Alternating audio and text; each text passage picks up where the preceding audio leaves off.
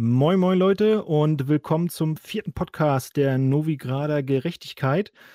Ähm, heute wieder mit dabei unser lieber Phil von äh, Kafu. Hi. Hi, äh, ich bin wieder dabei, Bob Bomb. Äh, und wir haben heute wieder einen Gast, wo ich mich äh, sehr darüber freue, dass er zugesagt hat. Jeder, der in der Gwent-Community ein bisschen was zu tun hatte, nicht nur in der deutschen, sondern äh, eben auch ähm, internationaler auf Discords unterwegs ist, wird ihn kennen. Jeder, der ein äh, paar Blogs liest, die mit Gwent zu tun hat, wird ihn kennen. Und jeder, der Skellige liebt, müsste ihn eigentlich auch kennen. Das ist unser lieber Gnurgard. Hi. Ich hoffe, ich sage das richtig. Gnurgard ist richtig ausgesprochen, ne? Äh, ja, also man kann das G auch als ein äh, Silent G, so wie es die Amis immer machen, also Nurgard, aber es ist eigentlich egal, weil der Name ist ausgedacht. Ja, gut, das klar. nee, aber es ist schön, dass du hier bist. Ähm, ich glaube, ich dass du die Einlad der Einladung folgen konntest. Quatsch, das geht nicht durch. Doch, du kannst, du kannst dein Kind heutzutage alles nennen. Warum soll ich mein Kind heutzutage nicht Gnur genannt nennen können? Aber dann könntest du ihn Gnuri nennen, äh, so als, ja. als Kosenamen. Ist schon süß ein bisschen. Da hat er auch gleich einen YouTube-Namen. Ich bin der Gnuri, hallo. ist geklaut dann. Ja, so, dass ja. der Geld spielt. Ja. Nee, ähm, ja, wir haben, wir sind dort also wieder zu dritt und wollen heute ein bisschen über, ich sag mal allgemein Iron Judgment reden, über die ähm, mittlerweile dritte Erweiterung für Gwent und alles, was damit zu tun hat, die neuen Sachen, die damit reingekommen sind, äh, wie zum Beispiel Verteidiger, wie zum Beispiel Rüstung ähm, und aber auch der Hotfix, der jetzt letzte Woche, glaube ich, ne? Ne, diese Woche kam er. Mittwoch, Mittwoch, ja, richtig, genau. stimmt. Der mhm. ist relativ frisch. Ähm, was der alles geändert hat, also da haben wir, glaube ich, genug zu tun.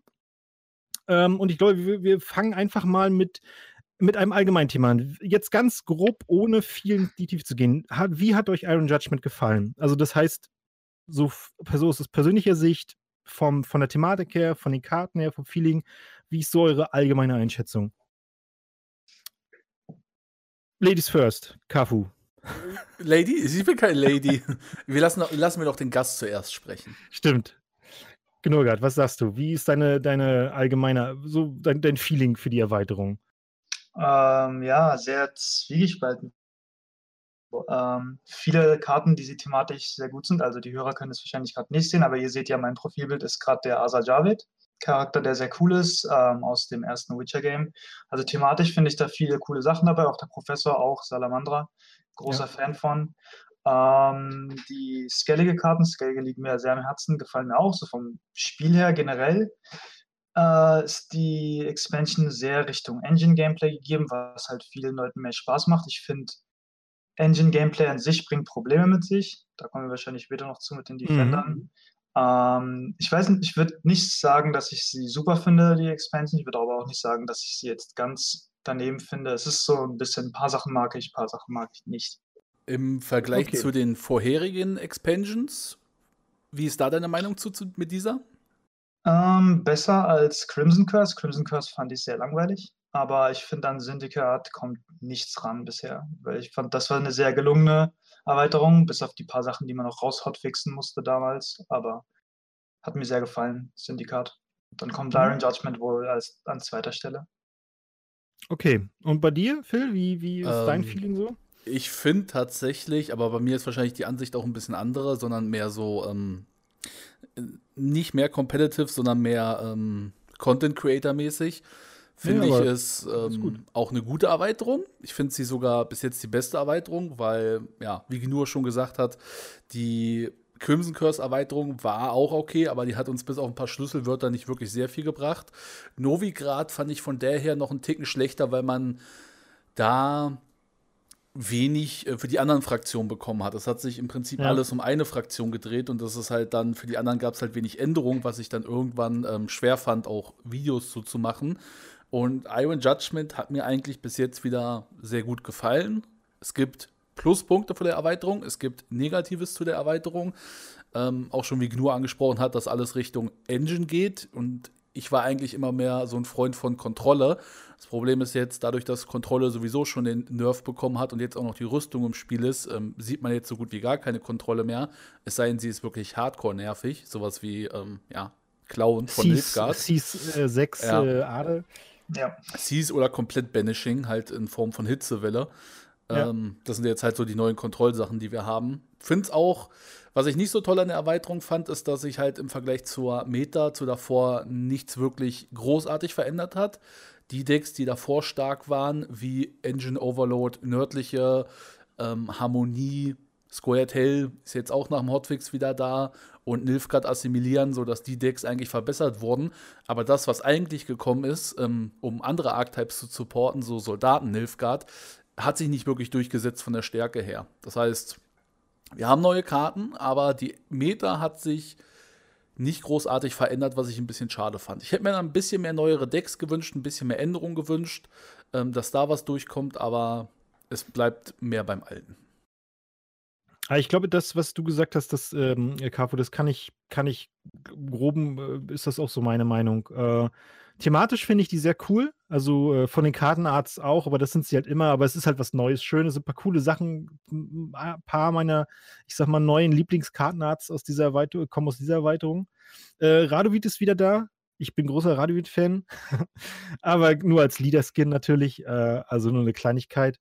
Ähm, aber im Großen und Ganzen äh, gebe ich dir recht, beziehungsweise euch beiden recht, dass die Erweiterung so, äh, also aus der spielerischen Sicht ein bisschen näh war, weil sie haben versucht, ein paar neue Archetypes oder beziehungsweise bestehende Archetypes, die sehr schwach waren, äh, hochzubringen, was nicht geklappt hat, weil, was du schon gesagt hast, viele Sachen, die letzte Season da waren, haben nur neue Möglichkeiten bekommen und sind im Grunde noch besser geworden in dem, was sie tun, äh, was das Gameplay natürlich ein bisschen schwieriger macht.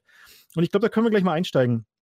Äh, das Thema wurde schon angesprochen: Engine Meta. Engine Meta heißt ja einfach nur, dass Decks, die viel, viel Engine spielen, diese Greed-Decks, ne, Greedy-Decks, wie man sagt, äh, viel bessere Chancen haben, weil eben Kontrolle durch die Rüstung, die ins Spiel gekommen ist, durch die Verteidiger, die ins Spiel gekommen sind und durch die Abschwächung von ähm, von Schaden durch Hotfixes und Patches vorher sehr, sehr niedrig war. Ähm, du, Nurga, du hast gesagt, das könnte gefährlich werden. Warum? Was, was ist das Problem von einer Engine-Meta oder einer Meta, die Engines lange leben lässt? Na, also wenn man sich so ein Gameplay anguckt, Engine gegen Engine, äh, wie läuft das ab? Sagen wir mal den Extremfall, beide spielen nur Engines, keine Interaktion. Wer gewinnt dann? Dann gewinnt halt das Deck, was die gierigere Engine hat. Das heißt, ihr beide legt eure Punkte hin, äh, ihr kriegt eure passiven Punkte und am Ende vergleicht ihr Punkte. Das ist jetzt nicht das Gameplay, was ich mir so vorstelle. Mhm. Zum Glück gibt es halt immer noch so ein paar ähm, Kontrolloptionen, die man halt, wo man halt mal was dazwischen werfen kann, wie es auch schon, äh, wie wir es auch, ich glaube, das war in der Beta damals so, da hat man das so gespielt. Das heißt, am Ende Engines gespielt und dann gab es so immer so drei Karten oder so, die man dazwischen werfen konnte. Mhm. Ähm, wie Philipp schon gesagt hat, Damage geht halt irgendwie, also wurde richtig runtergenervt und die Control-Optionen, die wir heute haben, sind eher so sowas wie Graden, der direkt zerstört, Morels, der direkt zerstört, ähm, Poison und äh, wenn ihr jetzt irgendwie aufmerksam wart, das sind alles äh, Syndicate-Eigenschaften. Äh, ja. Syndicate meiner Meinung nach auch die beste Faction zurzeit. Dann ähm, äh, Seas, kann Syndicate auch mit Philippa. Ist sehr effektiv. Äh, was es noch? Das sind die hauptsächlichen Kontrolloptionen, genau. Und deshalb finde ich auch, ist auch Syndicate so gerade der Alleinstehende, weil die sind gerade die, die noch ein bisschen das Board kontrollieren können am besten. Nilfgaard auch ein bisschen, aber Nilfgaard hat dann doch ein bisschen andere Probleme. Genau. Ja, im Grunde, Grunde ist es genau das Problem, äh, diese, dass du und da gebe ich dir vollkommen recht, dass es ein bisschen langweilig ist, weil du im Grunde soli solitär spielst. Ne? Du interagierst nicht mit dem Board des Gegners und am Ende kommt es ein bisschen auf vielleicht äh, auch ein bisschen Draw-Luck an, was da immer sich schlecht anfühlt, wenn der Skill, den du in einem Spiel steckst, im Grunde kaum entscheidend ist.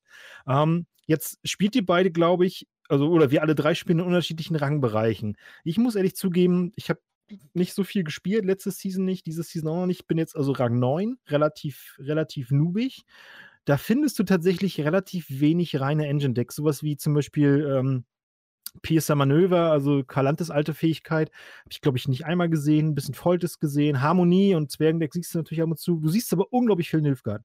Letzten Tag habe ich richtig viel Nilfgaard gesehen. Ähm, mit Cs 5, Cs 6, also beide Varianten. Äh, wie ist es im, ich glaube, du bist so Rang 3, Rang 2, Gnorgard, wenn ich, wenn ich den, den äh, Stream heute, heute Mittag oder morgen im Kopf habe. Ja, genau. Und du bist ja pro Rang, äh, Philipp. Wie ist es da? Wie ist die Situation da gerade? Ist es denn eine Engine-lastige Meta? Ähm, Lass mal Gnur wieder zuerst sprechen. Okay.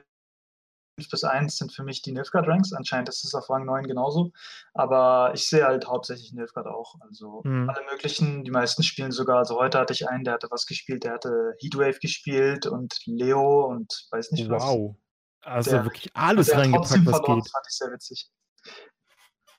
Also, ja, gut, wenn du nur, ja, du musst doch Punkt aufs Feld bringen, ne? Und äh, das geht mit reiner, mit so viel Kontrolle, ja, fehlen dir vielleicht die Punkte wahrscheinlich, ne? Je nachdem, gegen welches Deck du spielst. Ja, also mein Deck hat sehr viele Tall Units, also so große ähm, Einheiten, die man halt mit Leo weghauen kann. Da, das war schon sehr effektiv, aber am Ende hat es dann wohl doch nicht gereicht. Ja, hat, haben mir wohl die Punkte gefehlt.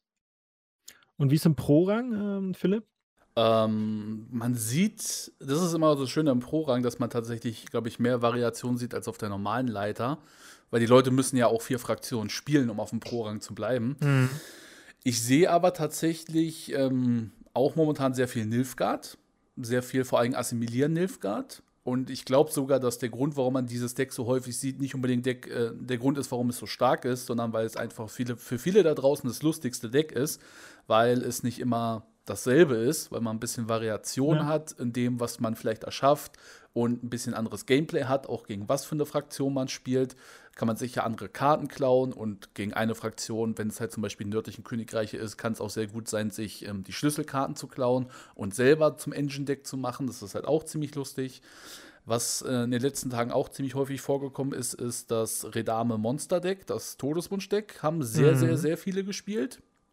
Ähm, Square Tail war mit Zwergen verbreitet. Jetzt sieht man tatsächlich so die Änderung zur Harmonie, die durchgekommen ist. Harmonie ist jetzt auch, ähm, haben wir schon vorher ganz kurz drüber gesprochen, nach dem Zwergennerf ist halt Harmonie jetzt wieder ein bisschen stärker als Zwerge. Syndikat sehe ich tatsächlich sehr wenig, auch wenn, wie Gnuga schon gesagt hat, ist die ähm, stärkste Fraktion auch meiner Meinung nach ist. Das Problem, was ich habe selber mit Syndikat, ich kann diese Fraktion nicht so gut spielen. Ich, ja, ich glaube, sie ist schwer zu spielen. Das geht nicht nur dir so. Ich glaube, das ist genau der Grund, warum die so stark ist, eigentlich, aber man sieht sie so selten, so wenig. Gerade im Rang 9, Rang 10. Wenn du mal ein Syndikat-Deck siehst, Entschuldigung, dass ich dir gerade nur gebrochen habe. Ja, mach ruhig, mach ruhig. Äh, wenn du da mal ein Syndikat-Deck siehst, dann, also wirklich, du siehst eklatante Fehler. Also richtig, das, das ist keine Fraktion, die man sich einfach so aneignet. Das ist wirklich so. Ist hammerschwer zu spielen. Ist auch ein bisschen äh, unintuitiv zu spielen. Also ich hatte letztens ja. einen, der hat auf dem Dry Pass hat er seinen äh, Sea Jacker gespielt, also einen Spender. Ja. Und das war sein zweiter. Und normalerweise, man denkt ja, okay, Dry Pass, ich spiele eine 4-Provision-Karte.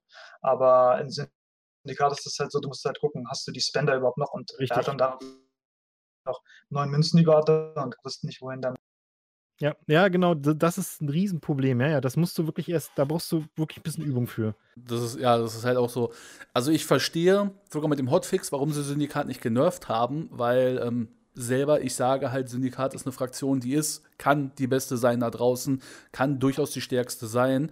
Ähm, aber in niedrigen Rängen ist die Fraktion momentan halt sehr wenig vertreten, weil die Leute ähm, für Syndikat muss man immer zwei, drei Runden vorausdenken. Du musst dir überlegen, ich kriege mhm. dadurch so und so viele Münzen, du musst alle Handkarten abwägen, wie viele Münzen kriege ich, wann kann ich wie viele Münzen ausgeben, was könnte der Gegner spielen, muss ich das unbedingt wegräumen, brauche ich dafür einen gewissen Mundsatz und so weiter. Da gibt es so viel, was in diese Fraktion mit einspielt, ähm, dass das wahre Power-Level, das haben wir, glaube ich, beim Challenger gesehen, wirklich nur von den Pro-Spielern ausgenutzt wird. Ja. Und so wie die Fraktion ist, macht sie, glaube ich, erst ab einem gewissen Rang auf der Pro-Ladder wirklich Probleme wenn du gegen sie spielen musst. Und das ist wirklich, wenn es halt in diesen höheren über 2500 MMR bis an 2600 MMR, möchte ich fast sagen, mhm. geht. Weil da ist die Fraktion dann vielleicht ein bisschen frustrierend für die Pro-Spieler, weil die können mit dieser Fraktion umgehen. Aber ich sag mal, alles, was da drunter liegt, ist es halt schwer. Das ja. ist halt ja, schwer zu balancen, diese Fraktion, wenn da wirklich ähm, so viel unterschiedliches Power-Level im gesamten Spiel da ist. Ne? Wenn du sie buffst, dann wird jeder Syndikat spielen, so wie es früher war. Ne? Genauso wie mit Dijkstra. Der war ja ziemlich leicht eigentlich zu spielen. Und den hat dann irgendwie jeder gespielt und der war auch ziemlich stark. Wenn sie jetzt so wie jetzt ist, dann siehst du die halt auf einem höheren Level sehr gut gespielt und ist da ziemlich stark. Wenn du sie weiter abnirfst, wirst du sie aber auf gar keinen Ring mehr unter 2,5 vielleicht sehen, weil die Leute sich denken, die Fraktion ist ihnen zu schwer. Das ist so ein bisschen Balancing-Problem. Aber wie gesagt, ich habe sie nicht häufig gesehen. Wenn ich sie gesehen habe, konnten die Leute aber auch, genauso wie ich selber, teilweise nicht mit ihr umgehen und man hat wirklich sehr grobe Fehler gesehen. Ja, ich glaube, du hast recht. In Turnieren ist die, und das hast du auch in dem, äh, ich weiß nicht, ähm, ob ihr das mitbekommen habt, nur bestimmt in dem European Gwent ähm, äh, ja. Circuit, da war ja jetzt das äh, entscheidende Turnier. Ähm, äh, Glückwunsch an Paja Bol an dieser Stelle. Der wird nicht zuhören, weil er kein Deutsch versteht, aber trotzdem. aber ein Kohlemann auch. Der hat zum Beispiel ist ja auch durchgekommen. Äh, und ich glaube, da war Syndikat auch in, bei allen vertreten, meine ich, wenn ich, wenn ich mich so recht erinnere. Und zumindest auch eine Fraktion, die so wie damals im Challenger mit dem, mit Francesca, äh, so mit die, die, die am häufigsten gebannt worden ist, oder? Ja, also Paya also hat ja gesagt, der hat ähm, durchgehend äh, Syndikate gebannt und hat gesagt, okay, ja. gegen Dwarfs gewinnt er. Ja, Genau. Also daran sieht man das Power-Level, weil in so einem Turnier, wo es auch um sehr viel geht, ist das höchste kompetitive Spiel und ne, das zeigt das schon. Aber ich meine, ich gebe dir recht, ich finde, man muss Syndikat zurzeit nicht nerven, weil genau die Gründe da sind. Es würde äh, gerade keinen Sinn machen, sie zu nerven. Also, okay. Ein paar, ein paar Anpassungen. Zwei, es gibt zwei Ausreißer. Ich finde es gut, wenn Syndikat die beste Faction ist. Ich finde auch, man sollte auch nicht zu viel machen, aber es gibt zwei Karten, die auch glücklicherweise nicht so skillvoll sind und einfach wirklich ein bisschen overtuned. Das ist erstmal, fangen wir an mit der einfachen, ist der Dire Mutated Hound. Ich finde, okay, der stimmt. sollte nicht zwei Punkte pro Runde kriegen und sich äh, selbst wieder enablen können und noch Schutz gegen Removal haben. Das ist ein bisschen zu viel. Übrigens der grässliche Mutantenhund auf Deutsch für die, die nicht auf Englisch spielen. Die Karte kannst du einfach hinlegen und die macht halt ihr Ding. Also da ja, die, stimmt, die ist. Die ist richtig mies. Die ist ja, wenn du sie hinlegst, ist sie ja schon wenn der Gegner die Rüstung wegnimmt, dann ist sie ja schon mal 6, 9, 9 für 8. Einfach nur genau. beim ersten Mal. 9 für 8, ohne irgendwas zu machen. Ja, das ist ziemlich krass. Und wenn du die Armor wieder, die Rüstung wieder drauf packst, dann zahlst du 4, kriegst eine Rüstung, das ist schon mal ein Punkt, wenn der Gegner es wieder äh, entfernen möchte. Und ja. kriegst direkt die zwei Punkte durch den eigenen Effekt. Das heißt, ja. du kriegst schon mal drei Punkte direkt und der Gegner muss wieder Removal haben. Ja, Ansonsten als zweites äh, Luisa. Ich finde Karten, die sagen, ähm, reduziere was auch immer auf 0, ist generell fast immer ein Problem. Also ich habe jetzt irgendwie in jedem Kartenspiel, das ich gespielt habe, gab es sowas und das war immer ein Problem. Ah, Luisa ist gerade wirklich echt ein Problemkind, weil die hat ja nicht nur äh, jetzt, sagen wir mal, durch, äh, also sie wird jetzt in jedem Deck gespielt, einfach schon, weil Savola drin gekommen ist. Ähm, aber genau wie Gnurlat meinte, in Hearthstone gab es früher auch das Problem. Wer Hearthstone früher gespielt hat, da gab es ja so eine Karten wie den äh, Tunnlerwurm, die ihre Mana-Kosten verringert haben auf der Hand, wenn immer eine Karte auf dem Feld gestorben ist. Und wenn du dann für null Mana so eine 5-5er-Karte ausspielen kannst, dann ist das zu heftig, ne? Und das Problem macht momentan diese Madame auch, vor allem, weil sie momentan extrem viele gute Karten hat, die du enablen kannst. Du kannst Savola enablen, du kannst Morels enablen, du könntest sogar einen Graden enablen, also du hast mehr als ein sehr gutes Ziel. Ja, da habt ihr recht. Nee, das stimmt. Äh, die beiden Karten, also vor allem der grässliche Mutantenhund, ähm, der ist, äh, da gebe ich nur vollkommen recht. Das ist eine Karte, die ist ziemlich, ziemlich mies. Und äh, auch mit Luisa, äh, Luisa war das, glaube ich, nur eine Frage der Zeit, wenn wir ehrlich sind. Die hast du vorher nicht so gesehen, weil ihm das die Ziele fehlten. Aber mit Savola hast du das Hauptziel und dann ein paar Ziele, die du auch treffen kannst, wenn du es Savolo irgendwie nicht äh, hinkriegst. Ähm, und es wird ja nur schlimmer. Das ist ja wieder dieses typische, was es öfter gibt, dass du dich selbst im, im Design einschränkst, wenn es so eine Karten gibt, ne? Ja. Also ich könnte mir vorstellen, dass die auch noch, ein Hot, äh, noch eine Anpassung bekommt, deswegen. Also ich denke, wenn du jetzt ähm, Luisa nerfst, dann ist es okay. Wenn du Savola nerfst, irgendwann wird Luisa wieder Probleme machen. Ich finde, Savola, ja. Savola ist so okay, wenn man sich die Nummern ansieht. Nur wenn du sie auf null reduzierst, natürlich, ist das ein bisschen viel. Ja, ich meine, das sind doch, was sind das, 18 Punkte für wie viel Provision? Für neun viel, ne? Provisionen und sieben Münzen. Also insgesamt musst du da 16, also 16, sagen wir mal, Provisionen zahlen, weil die sieben Münzen sind ja irgendwo auch, ja. Nee, nee, nee, ich meine mit Louisiana. Also wenn du die beiden, wenn du die Kombi so. hast. Das, äh, ist die, das ist doch 9 plus 8, 17. 24. 24 für 17, ne? Ja. Und wenn du es mal so rechnest. Hä? Und zwei Münzen kriegst du dabei auch noch, ja. weil du zahlst ja nur. Ach stimmt, Profi 2, ja, richtig. Und sie hat auch noch äh, Einschüchtern, hat sie auch noch. Ähm, dann kriegst du auch noch vielleicht ein, zwei Punkte dazu. Das ist halt so, dieses, das ist halt so dieses Ding, bei Skelliger hattest du zum Beispiel diese Iris-Kombo mit der ähm, Drakonit-Schildkröte und ja. äh, alle meinten so, die Combo ist richtig stark, die ist voll overpowered. Wenn du dir die Combo genau anguckst, also bevor der Hotfix kam, die Schildkröte kostete 12 Provisionen und hat dir dann nach dieser Combo sechs, äh, also insgesamt 12 Punkte gegeben, wenn du die sechs Rüstungen entfernt hast. Iris kostete 10 Provisionen und du hattest danach eine 11 Punkte Iris für 10 Provisionen. Und der Gegner durfte da halt nichts angreifen. Ne? Das ist halt so dieses Ding. Ähm, die beiden als Kombination sind gut, keine Frage. Vor ja. allem, wenn du die Schildkröte noch buffen kannst. Aber wenn du die einfach nur so Vanilla ausgespielt hast, dann haben die ihren Provisionsdeck mit ihren Punkten einfach gedeckt. Und bei der Kombo ist es halt so mit Luisa und Savola, dass du wesentlich mehr wiederkriegst und auch noch ja. ähm, weitergehend Effekte hast auf dem Feld. Ja, genau. Das, da, das ist äh, wirklich ein Problem. Und äh, wie gesagt, ich glaube, so wie bei Igor auch, äh, werden sie nicht drum kommen, ähm, Luisa zu, zu anzupassen mit, weiß ich nicht, wie auch immer, dass sie die Tribut nicht auf null reduziert, sondern auf die Hälfte oder irgendwie sowas, ne? Muss man dann natürlich um mal sehen. Vier reduzieren ist, glaube ich, okay, oder fünf. Weil ich, wenn ich du sogar die Hälfte machst, dann ist halt mit Morels ein bisschen schlecht. Dann sind halt alle niedrigen Tribute halt schlecht mit ihr, ne? wenn du nur die Hälfte reduzierst. Ähm, dann ja, wobei halt stimmt, ja, ja. immer noch drei zahlen müssen und das ist dann halt nicht wert. Ja, okay. Aber so in die Richtung. Ne? Und ja, was habe ich? Also nördlicher habe ich auch teilweise weniger gesehen auf der Pro-Ladder. Die werden auch nicht, sie werden gespielt, aber auch nicht allzu häufig.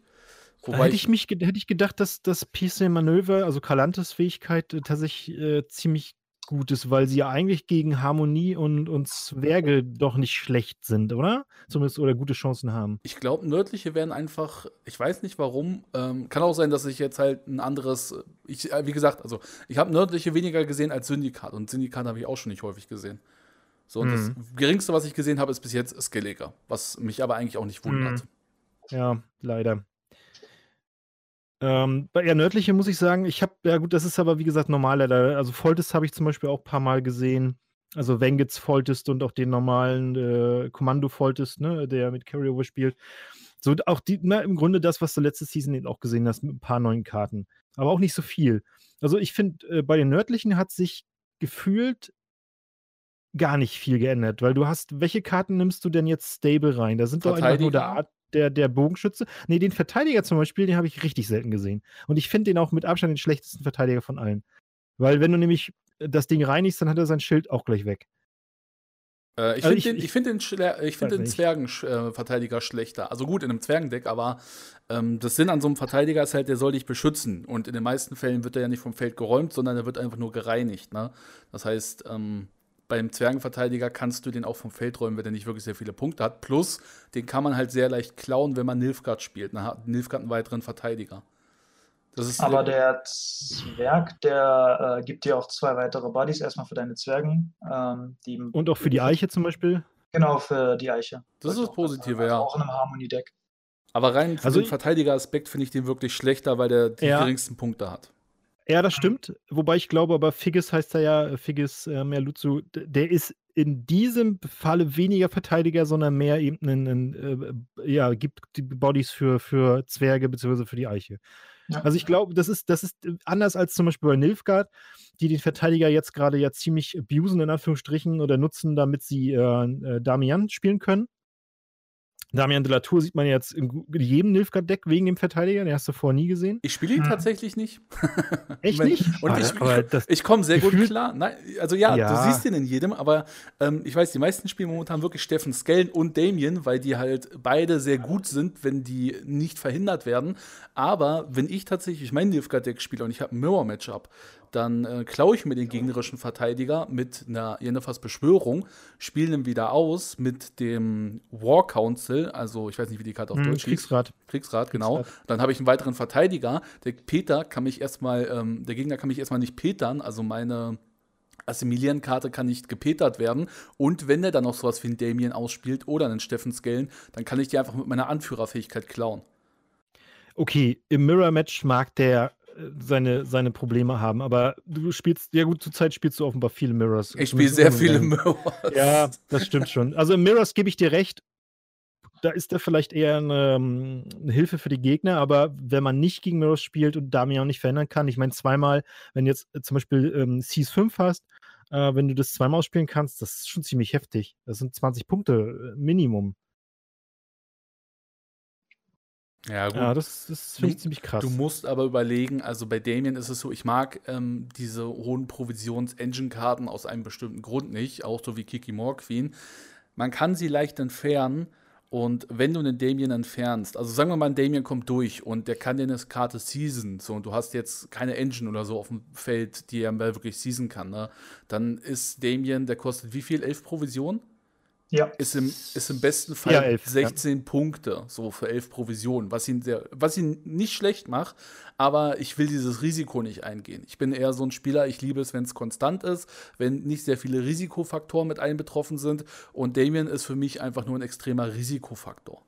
Weshalb ich so sage, der Ja. ist gut, aber ähm, lass den Gegner mal eine Antwort haben, lass den den Verteidiger entfernen können und ähm, die Karte vielleicht irgendwie klauen können, gerade wenn du gegen Syndikat antrittst oder gegen sonstiges. Die können dir ja einfach masseln oder nördliche Königreiche schießen die dir einfach weg. Ähm, ist mir zu riskant. Ja, ja, ich kann nicht verstehen. Zugeben, kann ich verstehen. Ähm, ist nur das, was man so beobachtet. Und äh, wegen Verteidiger, also wie gesagt, Donomir, der, der nördliche Königreich, den habe ich, hab ich gesehen, aber weniger, deutlich weniger als bei anderen Fraktionen. Eigentlich als bei allen anderen Fraktionen. Ähm, und dann habe ich auch eine Karte nicht gesehen und das finde ich ein bisschen schade, aber ich glaube, da fehlt einfach die, die Unterstützung. Trollololol habe ich nicht einmal gesehen. Ich weiß nicht, ich glaube, da fehlt einfach noch dieses, dieses Nachschubding. Der hat ja, also der verliert ja seine Rüstung und verbessert sich um diesen Betrag, so ein bisschen wie bei der Draco-Schildkröte. Er erhält aber zwei Rüstungen immer, wenn du einen, einen äh, wie heißt die, Warfare auf Deutsch, äh, auf Englisch, äh, wie heißen die auf Dings, äh, Kriegsführungskarte spielst. Kriegt er zwei Rüstungen dazu. Also man könnte theoretisch so einen Draco-Turtle-mäßigen Effekt haben für gerade mal sieben Provisionen. Ähm, also beziehungsweise einmalig natürlich. Die Draco-Turtle, glaube ich, wenn die einmal Rüstung verloren, du gibst sie neue, dann wird sie trotzdem noch gebufft, ne? Ähm, es gibt so ein Deck. Ich habe so ein Deck tatsächlich schon mal gespielt, was ähm, wie dieses. Es gibt ja dieses Draco-Töten-Banditen-Deck und es gibt auch ein Ja. Banditen-nördliche Deck, was mit Trollolol halt spielt. Und, Und ach so, und wie war das so? Würde mich Äh, interessieren. es ist ein Meme-Deck. Es ist ein, Ja, Meme- ja. Es ist ein Meme-Deck. Aber es hat funktioniert. Trollolol war auf knapp 20 Punkten am Ende. Also ich Ja, aber das denke, meine ich, also. Ja, entschuldige, nur. Ich denke, Trollolor hat das gleiche Problem, was John Natalis gerade hat. ist einfach, es gibt halt kaum gute Warfare-Karten. Ähm, ich meine, jeder von, wenn du dir anguckst, alle anderen Brüdern und Schwestern von Natalis werden gespielt. Also Ferko, Ermion, Ja. Fauf, die werden alle gespielt, nur, ähm, nur Natalis spielt keiner, weil der gerade einfach noch keine Ziele hat. Und ich glaube, bei Trollolor ist das das Gleiche. Genau. Was ich ein bisschen schade finde. Also die nördlichen finde ich, und das hat McBeard zum Beispiel auch gesagt nach, äh, nach ein paar Tagen in, die, in der Erweiterung, die haben bis auf Shani eigentlich nichts richtig Geiles bekommen. Und wie gesagt, und die, die redanischen Bogenschützen, die werden ja auch in dem Deck gespielt. Aber sonst, ich war auch ein bisschen enttäuscht, muss ich sagen, von nördlichen. Nicht, dass sie schlecht sind, will ich gar nicht sagen, aber weiß ich nicht. Philippa Blinde Raserei sieht cool aus, aber ich weiß nicht, ob sie wirklich so gut ist. Ähm, wie gesagt, Shani wird oft gespielt. Die sehe ich relativ häufig und das war es im Grunde schon. Wie Also gesagt, die nördlichen sind doch zurückgegangen jetzt zu Schub, so wie ich das gesehen habe. Ähm, Ja, ich denke, ja. an dem Punkt weißt du, dass da irgendwie die Leute aufgegeben haben. Danke, du bist auch jemand, der nicht gerne Schubdeck spielt, oder? Ne, ich denke einfach, äh, wenn du Schub in deinem Deck hast, dann kann dein Deck nicht Tier 1 sein, weil Schub ist immer so eine Notlösung, wenn du irgendwie, ähm, Ja. wenn du selbst nicht die Golds hast oder selbst nicht die Win-Condition hast, dann spielst du Schub, dann ist dein Ja. Deck solide, aber Schub ist halt nicht, ist halt nicht mehr die mächtige Karte, die sie mal in der Beta war. Schub wurde auch noch genervt mit der Erweiterung. Das dürfen wir nicht vergessen. Genau. Der hat ja noch den Swap bekommen, dass jetzt der Jäger den Carry-Over-Effekt hat und der Ritter bufft eine Karte in deiner Hand um zwei Punkte. Das heißt, er ist noch schlechter geworden und davor war er schon nicht wirklich Premium. Aber ja, Äh, ja, genau. ich Der- fand aber auch, ja. ähm, als sie die ganzen Karten enthüllt haben, bei den nördlichen Königreichen ähm, hatte die schlechtesten Karten. Ich weiß nicht, ob es daran lag, dass die erst diese Überarbeitung hatten, aber ähm, alle Karten, die die so bekommen haben, bis auf Shani vielleicht und den Verteidiger, der auch ganz gut funktionieren kann, wobei Verteidiger ist jetzt in jedem Deck hat ein Tag gegen Verteidiger drin, wenn der unbedingt weg muss, wenn du Angriff hast. Ähm, die hatten, finde ich, irgendwie so nichts Ganzes und nichts Halbes. Die Ja, ja. hatten nicht irgendwie wie so Square Tail ein Zwergending, wie Nilfgaard ähm, Soldatending, sondern die hatten Und assimilieren im Grunde auch. ja, einen bunten Mix hatten die von allem, was man da so ein bisschen reinnehmen konnte. Aber ja, wie du schon gesagt hast, Nehm, keine nehmen wir zum. Beispiel Voimir. Nehmen wir zum Beispiel Voimir, den, den Remdi der nördlichen Königreiche, ne? Die Idee an sich finde ich gar nicht so schlecht mit der alle Verbündeten eine, alle Kopien, aber selbst in einem Foltes-Deck, wo wir ja viele Kommandos zusammenkriegen, selbst da würdest du ihn nicht spielen. Oder wird man ihn nicht spielen, warum auch immer.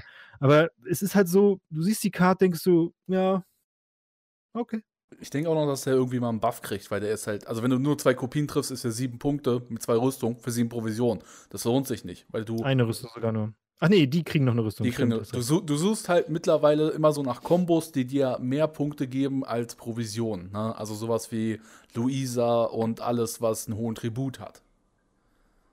So, das sind halt momentan so die starken Kombos. Und bei den nördlichen ist da nicht irgendwie was reingekommen, wo du sagst, das ist jetzt eine Karte, die kann ich spielen, weil sie mir ähm, sehr viele Punkte gibt für ihren Wert. Die haben wir bekommen in Form von vielleicht einem Fallibor, ähm, der relativ gut Mhm. sein kann. Und selbst wenn er schlecht ist, ist er trotzdem noch gut. Oder einen blutigen Baron. So, das waren die wahren ähm, Stars vor Iron Judgment. Aber mit der Erweiterung, finde ich persönlich, ist da nichts großartig gekommen, was du jetzt sagst, möchte ich unbedingt spielen. Ja, gebe ich dir recht. Ähm, wollen wir mal, wollen wir mal kurz auf die Fraktion, finde ich, die wir gerade gar nicht so richtig erwähnt haben, die trotzdem, finde ich, aber gut geworden ist. Also besser zumindest als vorher. Äh, die Monster. Monster sind wieder spielbar, oder? Äh, ich meine, vor der Erweiterung hat man Monster, glaube ich, gar nicht gesehen oder fast gar nicht. Und jetzt gibt es immerhin, ich sag mal, wenigstens, ich sag mal vorsichtig, zwei äh, gute Decktypen, die man spielen kann. Ähm, einmal das, äh, ich sag mal, Big Boy Genikora Thrive Deck. Ähm, und einmal spielt man, glaube ich, Detlef auch wieder. Thrive habe ich gar nicht gesehen. Also, was ich momentan sehe, ist, wie gesagt, dieses Todeswunschdeck. Äh, und Todeswunsch, genau. Das, Ähm, leid, das habe ich vergessen, ja. Also Thrive sehe ich so gut wie. Nur ein reines Thrive-Deck sehe ich nicht. Du siehst die Endriagen-Larve, aber ich habe Genichoras Fähigkeit nicht gesehen. Wenn, sehe ich wirklich die Vampire, die auch gut geworden sind, weil Rüstung sie, äh, weil sie halt die Rüstung umgehen. Mit den neuen starken Einheiten und ich sehe das Todeswunschdeck. Aber Insektenswarm hat sich nicht wirklich durchgesetzt Nee, und ähm. Thriving hat sich auch nicht wirklich so durchgesetzt. Ah, das sehe ich bei im, im niedrigen siehst du häufiger Genikora. Also monstertechnisch Detlef und Genikora. Da sehe ich zum Beispiel das Todeswunschdeck habe ich nicht einmal gesehen. Ich habe es selbst einmal gespielt, aber sonst habe ich es nicht gesehen. Aber ich muss sagen, die Monster, ich finde es schön, dass die Monster wieder spielbar sind. Da haben sich die Leute zu Recht ein bisschen beschwert. Jetzt haben wir coole Karten. Der Höhlentroll ist ein super Verteidiger.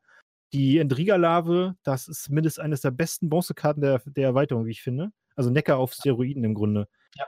So krass die Karte. Ähm, Jigern ist auch eine gute Karte, finde ich zumindest im Big Boy Deck. Also ich finde, die haben schon ein paar coole, coole Sachen bekommen. Hier wird auch äh, sehr häufig überall woanders gespielt. Und dann meistens, also wenn du die nicht ausspielen kannst in Verbindung halt jetzt wieder mit der, ähm, mit der Weberin, dass du die Ja. Karte von der Hand fressen kannst, was ich auch wieder cool finde, dass die jetzt Dandelion sozusagen an manchen Monster-Decks ersetzt, weil die hat im Prinzip denselben Effekt, nur du frisst halt eine Karte aus deiner Hand und ziehst eine neue nach. So, und bei Jägern und Goliath hast du halt diese Probleme, die häufig gespielt werden, wenn sie auf dem Feld liegen, können die dir einen richtig großen Nachteil bringen, in der Form, dass der Gegner die einfach weghauen kann. Und ja, das heißt, du siehst meistens, äh, dass die sich sehr hoch boostet, was das Deck natürlich angreifbar macht in Form von Peter, Baron oder Morgback. Ja. Was ich schade finde. Morkwak, Morkwat äh, rettet Skellige, glaube ich, oft das Leben zurzeit. Zweimal pro Game. Äh, zweimal pro Game, ja, zumindest, weil man, was spielt man in Skellige? Da können wir gleich mal zu Skellige kommen. Man spielt doch eigentlich fast ausschließlich, ähm, wie heißt es, zweiter Wind, ne? Ja. Second Wind, äh, also Iced Fähigkeit. genau. Alles andere ist, glaube ich, weiß ich nicht. Also Bran brauchen wir nicht drüber reden. Discard, glaube ich, ist richtig schlecht. Äh, Kontrolle haben wir auch schon drüber gesprochen. Das heißt, also Krach, der übrigens, soweit ich es mitbekommen habe, nicht durch Rüstung geht, auch Eifner nicht. Nee, nee. Was nee. es, glaube ich, was Harald auch wirklich schwierig macht. Harald auch nicht. Deswegen werden die einfach nicht gespielt. Das macht keinen Sinn. Zumindest zur Zeit nicht. Äh, und äh, dann haben wir Arnjolf, also hier diese Vatermörderfähigkeit, die, glaube ich, ist noch spielbar. Aber ich glaube, zweiter Wind, Second Wind ist einfach besser.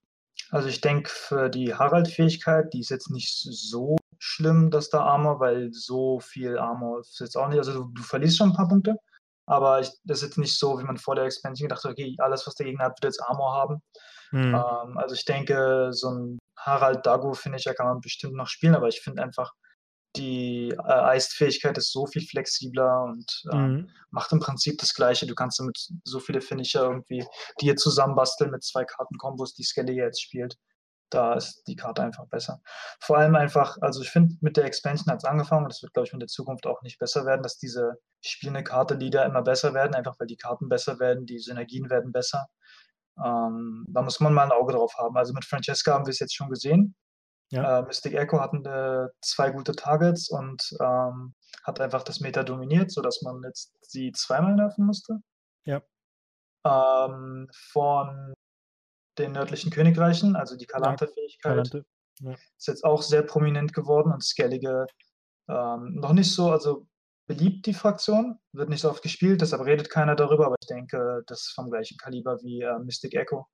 Auch, das Ding ist, bei, ähm, bei Moment, Skellige Moment, Moment, Moment, Eine haben wir okay, vergessen. Okay. Joker ist jetzt auch groß geworden im Syndikat. Und das ja, stimmt. ist genau dieselbe stimmt. Fähigkeit, einfach damit stimmt. du halt Purify umgehen kannst. Allgemein diese Doppelausspieleffekte, die eigentlich so dieses Spielprinzip von Gwent umgehen, dass man pro Runde eine Karte spielt, sind alle sehr problematisch geworden, halt wegen diesen ganzen neuen Synergien. Ne?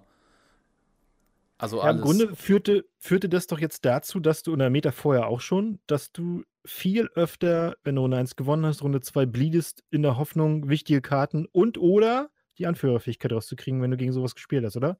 Also ich habe das Gefühl, es wird viel, viel, viel mehr Runde 2 gepusht und gebleedet als, ähm, ich sag mal, ein paar Seasons vorher. Das liegt aber auch zum Teil an der Engine-Meter, weil wenn du ähm, Engine gegen Engine-Deck hast, hast du einen erheblichen Vorteil, wenn du anfängst, weil du kriegst deine Karten aufs Feld, während der Gegner noch keine auf dem Feld hat und die müssen ja erst eine Runde mhm. liegen, bis sie aktiviert Stimmt. sind. Also wenn du nördliche Königreiche gegen nördliche Königreiche, also Kalante gegen Kalante spielst, der, hat ja auch der Morke schon erzählt, der, der anfängt, dann hat einen erheblichen Vorteil, einfach weil er anfangen kann mit seinen Karten und ja. in den meisten Fällen wird er dich Runde 2 blieden, weil dann kann er sofort anfangen, seine aufs Feld zu bringen. Und wenn du deine aufs Feld gebracht hast, kann er schon losschießen. Das heißt, wenn er mit wirklich sehr guten Engines anfängt, die auch Schaden machen, räumt er vielleicht sogar deine Sachen vom Feld weg, bevor die irgendwie gefährlich werden können. Und das ist wirklich ein und sehr großer Vorteil. Halt. Genau. Ja.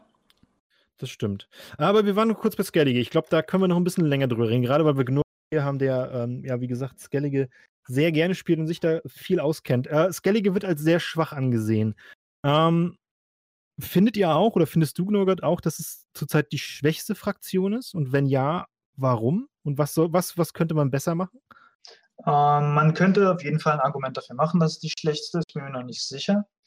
Ähm, ich finde, die Leute übertreiben sehr stark, wie schlecht Skellige ist. Ich finde, Skellige ist ähm, auf jeden Fall spielbar. Ähm, hat man auch gestern, glaube ich, hat Tailbot irgendwie auf 2500 damit gespielt. Ähm, ja. Auch Fusubi und ich pushen jetzt gerade unsere ähm, Armor Skellige Liste, die übrigens keine Turtle mehr spielt. ja, du, ähm, du spielst Olaf wieder, ne? Olaf Knut. Genau. Hm. Ähm, also die Armor-Synergien einfach dadurch, dass vieles einfach in der äh, Expansion, muss man sagen, einfach da haben sie einfach irgendwo Armor raufgehauen. Hast du einfach irgendwie so Synergien, die eigentlich nicht da sein sollten. So. Ähm, kriegst halt immer einen extra Punkt hier und da mit dem Priester zum Beispiel, mit den ganzen Self-Wound-Krams. Aber meinst du nicht, dass das bei Skellige zumindest beabsichtigt war? Zumindest mit dem gerüsteten Drakar, mit dem Armored Drakar und der, dem, dem, Priester? Das müssen, das müssen die doch. Das auf jeden haben. Fall. Ich rede jetzt eher über Interaktionen wie äh, Gascon plus Mardrom. Ah, okay. Hm. Ja, die ist ziemlich mächtig falls jemand die Combo nicht kennt, Gascon ähm, hat drei Armor, vier ähm, Punkte.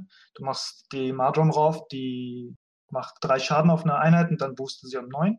Dadurch geht Gascon auf 13 und danach kannst du eine Jutta spielen für volle zwölf Punkte. Und acht Provisionen. Also. Genau. Ja, stimmt, das ist ziemlich mächtig, da hast du recht. Auch so eine Karten wie Betsy, falls man mal Kontrolle im Deck haben möchte, warum auch immer hat sie zwei Armor, kriegst du nochmal zwei extra Punkte draus durch den Priester oder andere ja. Damage-Karten.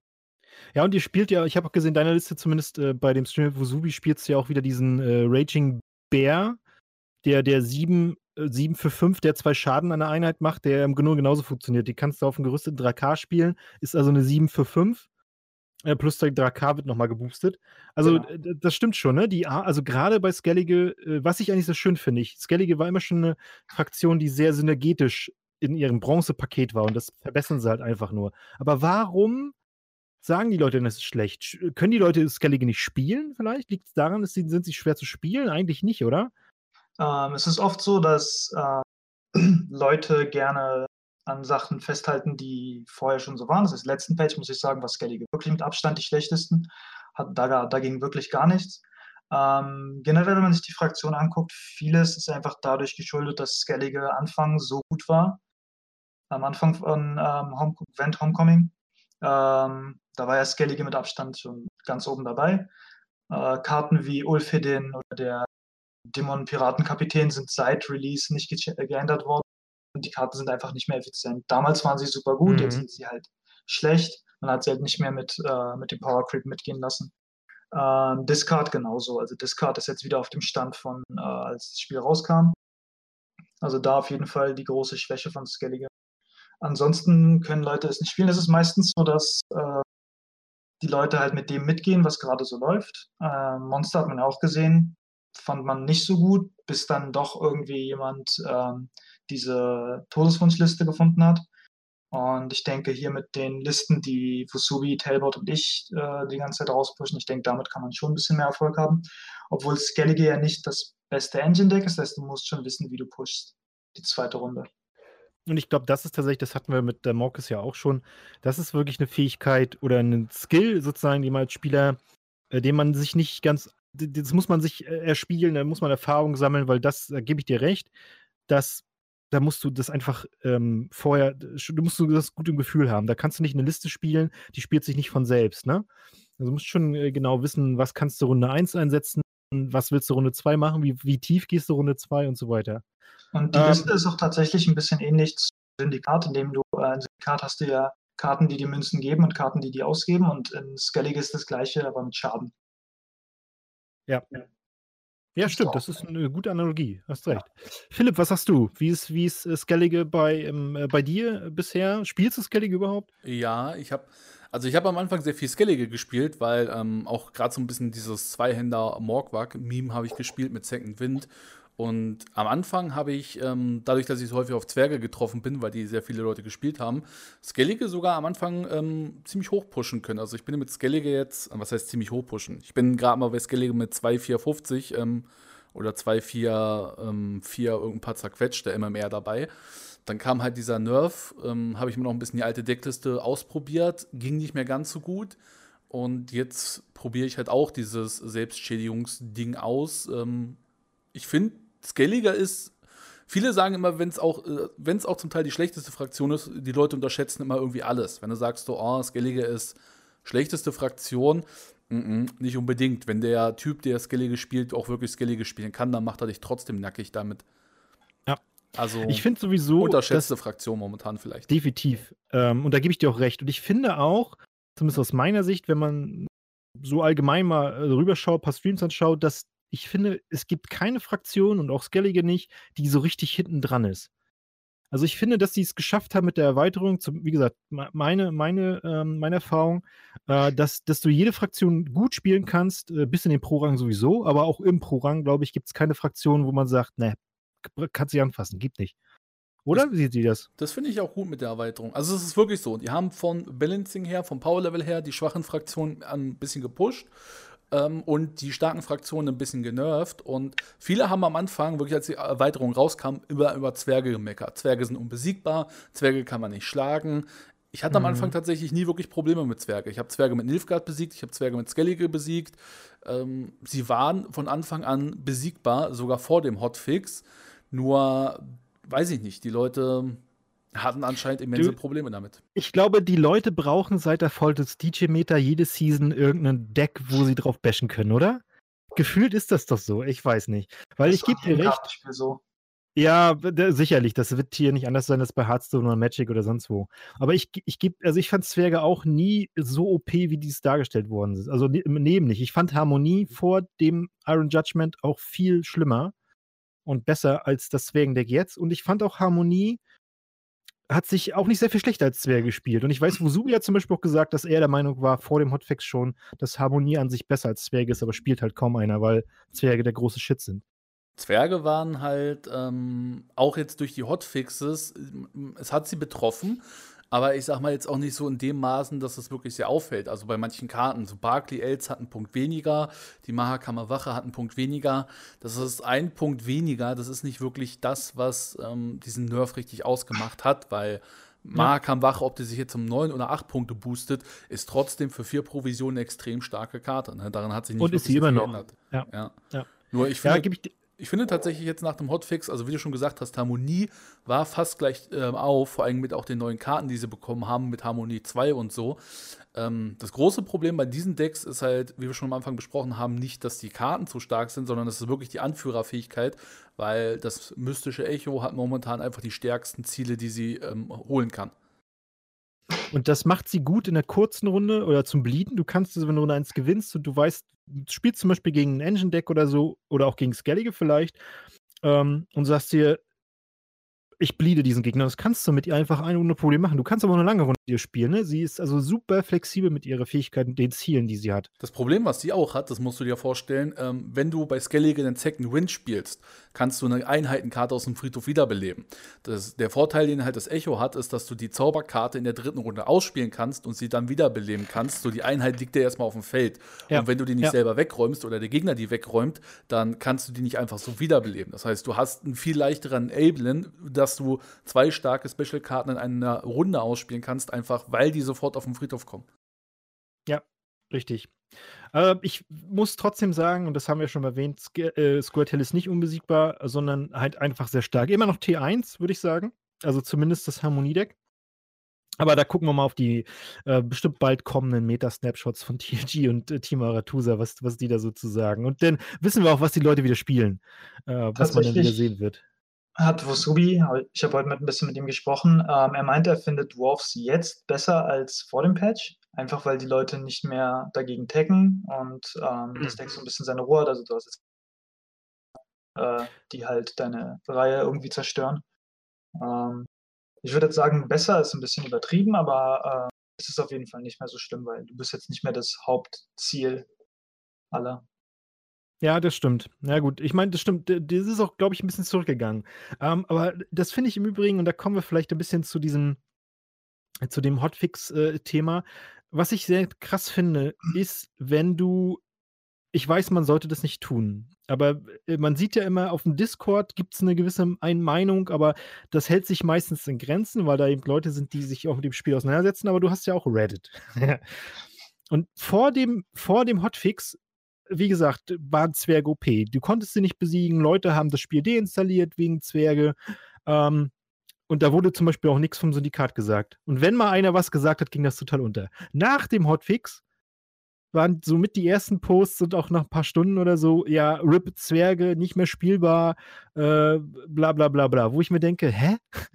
also, das ist, also, und, und, so wird es aber auch gespielt. Gefühlt äh, gibt es eine an, große Anzahl an Leuten, die denn das lesen vielleicht, denken, okay, ich spiele mein Zwergedeck nicht mehr und dann wird es auch nicht mehr gespielt. Was ich so krass finde irgendwie, dass das so viel Einfluss hat, also zumindest in den Rängen, wo ich spiele, merkst du das total. Und ich vermute auch bei dir, Gnorgat Rang 1, ähm, 2, 3 und so weiter.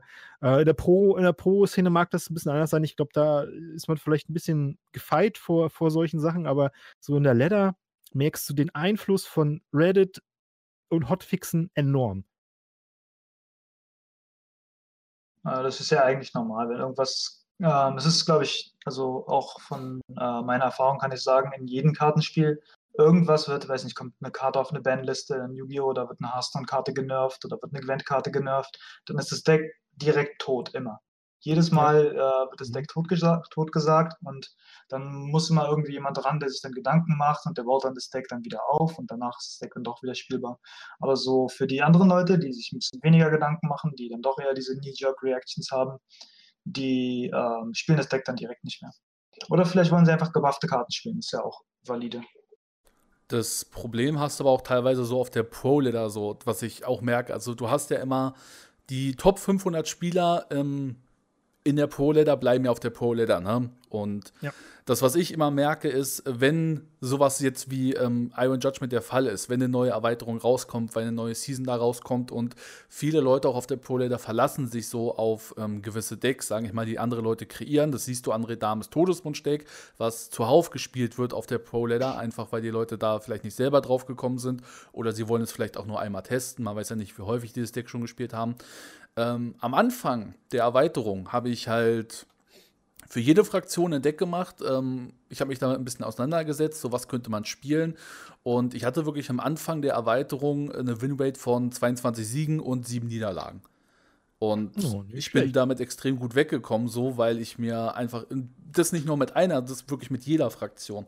Außer mit Syndikat. So, das ist das Bittere bei mir. Jede Fraktion hatte am Ende eine positive Winrate, außer Syndikat. Da hatte ich mehr verloren als gewonnen. So was halt. Du, ja. du brauchst einen Syndikat-Coach. Ich brauche einen Syndikat-Coach. Also ich muss mir vielleicht wirklich mal einen suchen, der mir Syndikat ein bisschen beibringt. Ähm, ich kann, aber was ich auch gemerkt habe, ich kann diese Fraktion auch im Stream nicht spielen, weil im Stream ist immer so, du spielst ein bisschen das Spiel, unterhältst dich mit dem Chat, machst ja, irgendwelche anderen Stream Gedanken. geht Syndikat gar nicht. Das ist so. Das, da musst du dich zu sehr viel konzentrieren. Das stimmt das ist halt auch so, auch so, wenn ich äh, Video mache und dann nebenbei rede, ich kann Syndikat in dem Umfeld einfach nicht spielen, weil ich kann, ich kann reden und spielen. Das hat sich auch bei mir verbessert über die Jahre jetzt. Das merkt man halt. Am Anfang war das halt wahrscheinlich etwas schlimmer. Es kann immer noch dazu vorkommen, dass vielleicht irgendwelche Kartennamen vertauscht sind oder sonstiges, aber Syndikat ist so eine Fraktion, die fasse ich aus dem Grund nicht also wirklich ungern an, weil es einfach sehr schwer ist zu reden und gleichzeitig sich auf alles zu konzentrieren und vorauszuplanen. Und, ja, definitiv. Ja. Ich glaube, das wird jeder, der das schon mal gemacht hat oder das streamt, äh, definitiv nachvollziehen können. Außer du bist Trinet, der das einfach mal so kann. Ähm, Aber Trinet ähm, finde ich in seinen Videos auch teilweise ähm, immer ein bisschen still. So, der der macht sich, glaube ich, mehr Gedanken, anstatt zu reden. So, ich rede, glaube ich, das tut mehr, er tatsächlich. ich mir Gedanken mache ich, ich finde, äh, nur, ganz, nur ganz, ganz kurz dazu, ich finde, und das hat er irgendwann mal gesagt, dass er es vielleicht machen will, ich würde gern mehr so ein Deckguide von ihm mal sehen. Also, wo er vorher die, durch die Liste geht, weil er schreibt ja zu seinen Videos immer so, so einen recht langen Text, verhältnismäßig unter der Videobeschreibung, der ist mega informativ, weil ich glaube, der Typ hat echt, der ist ein guter Spieler. Und seine Gameplays sind immer sehr interessant, aber ich gebe dir recht, manchmal musst du ein bisschen selbst drauf kommen, warum er das jetzt so gedacht hat. Er erklärt das halt nicht immer, ne? Ähm, aber gut, äh, unabhängig von, von Trinet. Ähm, gibt es etwas, wo ihr sagt, das ist in dieser Erweiterung richtig schlecht, das müsste verbessert werden ähm, oder verändert werden oder wie auch immer? Der Sound. Äh, ich, unabhängig der Bugs, wollte ich gerade sagen. Äh, ja, das ist klar. Die, die Bugs sind ziemlich nervig gewesen. Gerade der Soundbug. Mega nervig. Konntest kein Video mehr aufnehmen, so richtig. Äh, am ersten Tag war das noch richtig schlimm, weil die Anführer hatten irgendwie 50 Dezibel mehr Schreikraft als die Karten. Und wenn ein Spiel anfängt und dir dann erstmal irgendein Anführer ans Ohr schreit oder eine Anführerfähigkeit kommt, ist das halt ja. richtig hart gewesen so. Das war nicht, das war die, gar recht lange so sogar. Also ich weiß, dass ich vor dem Hotfix ein Video machen wollte und habe die Tonspur gehört, das ging gar nicht. Man hat mich nicht gehört im Spiel, wenn die Anführer was gesagt haben oder ihre Dings hatten, ne? Ja, ja, das war echt mies. Und du hast immer den Schiff-Sound gehabt, egal auf welchem Spielbrett. Wenn du, ich hatte mit dem Schiff angefangen und wenn du dein anderes Spielbrett genommen hast, hast du trotzdem noch das, dieses Wellenrauschen gehabt und diesen Sound des Schiffs. Also laut. Königreich-Musik. Ja, genau, richtig. Allg allgemein, Zeit, allgemein ja. so der äh, Sound von den Kauf des Tavernenboard war auch, boah, richtig, richtig laut. Das konntest du auch nicht wirklich spielen, weil, ja, da hast du es richtig gehört, wenn jemand ein Glas umgeworfen hat.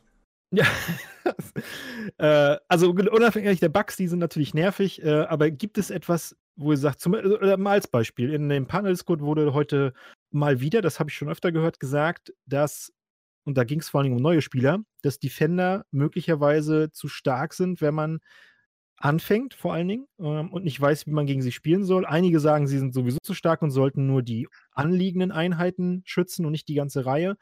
Ähm, wenn wir, wollen wir erstmal darüber reden. Was, was seht ihr? Seht ihr das auch so? Seht ihr auch so, dass Defender vielleicht oder Verteidiger eher abgeschwächt werden sollten? Ähm, oder ist eine ganze Reihe völlig okay, weil man kann Antworten gegen sie finden? Ähm, also bei Defendern ist es tatsächlich so, oder will nur wieder zuerst? Äh, nee, fang doch mal an. Bei Defender ist es tatsächlich so, dass ich sage mal, selbst wenn die nur die Anliegenden beschützen würden, dass du ähm, am Anfang halt deine guten Karten dahin legst und dann kannst du ja noch überlegen, ob du die wirklich da wegräumen willst oder es nicht tun willst. Also auch diese zwei äh, Einheitenbegrenzung. Dadurch, dass Defender sowieso, also in jedem Deck ist ein Tag gegen Defender, das würde jetzt aktuell keinen großen Unterschied machen und du würdest wahrscheinlich mhm. diesen Tag auch weiterhin noch spielen. Also ob du die ganze Reihe beschützt oder nur ja. die zwei anliegenden Einheiten, würde im Prinzip nichts großartig ändern, weil der Defender ist immer noch ein sehr großes Problem. Ich glaube, das Problem liegt mehr an, der, ähm, an den Defendern selber, dass die halt wirklich so einen hohen Stärkewert haben, ähm, dass man die nicht einfach so vom Feld räumen kann, wie gesagt. Also jeden Defender bis auf den Zwerg, da musst du wirklich erstmal richtig reinpumpen, bis der weg ist. Und die Frage ist, lohnt sich das überhaupt? Dann lohnt sich halt ein Purify mehr. So beim Zwerg ist es so, der hat ähm, eine sehr geringe Stärke, eine Basisstärke. Ja, sechs Schaden musst du machen, ne? Und das Vier Betsy haut den einfach so weg. Ich hätte mir tatsächlich ja. Defender gewünscht, dass die vielleicht ähm, alle so ein bisschen wären. Geringere Stärke, von mir aus auch vielleicht Bronze, dass man zwei davon spielen kann, aber dass du halt wirklich ähm, die leichter vom Feld kriegst und nicht wirklich immer in jedem Deck eine Antwort dagegen haben musst. Für Neueinsteiger finde ich die wirklich auch problematisch, weil die kennen vielleicht Purify noch nicht und wenn dann dieser ja. Klotz auf dem Feld ist und die kommen nicht an die anderen Karten ran oder wissen halt gar nicht, was sie jetzt tun sollen, dann ist es vielleicht schon ein bisschen frustrierend, aber ich sage auch gerade für Neueinsteiger, ähm, die werden sich halt noch nicht so auskennen, werden ihre Kontrolle relativ früh reinhauen, ihre Blitze und alles und werden alles verschwendet haben, weil die nicht wissen, was wirklich am Anfang die gefährlichen Karten sind. Ne? Ja, gut, unabhängig davon, ne? das ist nur sowieso klar. Ne?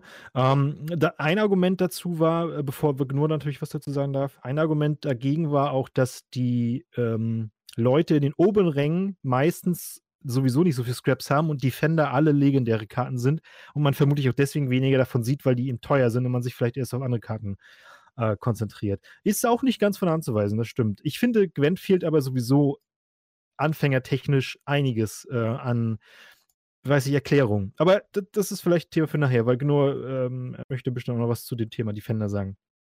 Ja, also äh, Defender von Anfang an war ich überhaupt kein Fan von. Da war auch irgendwie Feedback von mir, meinte ich, mag ich mhm. überhaupt nicht. Also das Prinzip ist nicht etwas, was mich anspricht, weil es ist eine Mechanik, die aktiv irgendwie Interaktion unterbinden will. Ja äh, ich weiß nicht, also da, das habe ich schon mal geäußert, habe auch ein bisschen Kritik dafür bekommen, aber ich finde, das ist halt, also meiner Meinung nach ist es keine Interaktion, die ich gerne im Game haben möchte. Ähm, genau wie Philipp schon meinte, sie ist sehr effizient. Also wenn man sich die Karte anguckt, ist natürlich ähm, die Inspiration genommen. Ähm, Taunt aus äh, Hearthstone. Ja. Die Taunt-Einheiten zuerst angreifen soll. Da ist aber die Sache, jedes Deck hat ja irgendwas, womit du angreifen kannst. Du kannst auch manchmal irgendwie Zauberschaden von der Hand machen. Und ähm, da, das kann halt jedes Deck. Ähm, und hier ist es halt so, vor allem durch den Nerf of Damage in Gwent, ist die Route schon mal weg. Das heißt, man muss spezifische Karten finden wie Purify.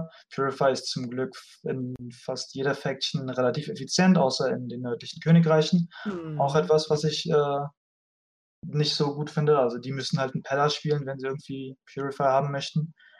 Ähm, genau. Bei Hearthstone sieht man, dass zum Beispiel alle Taunt-Einheiten haben für den Taunt haben sie dafür schlechtere Stats.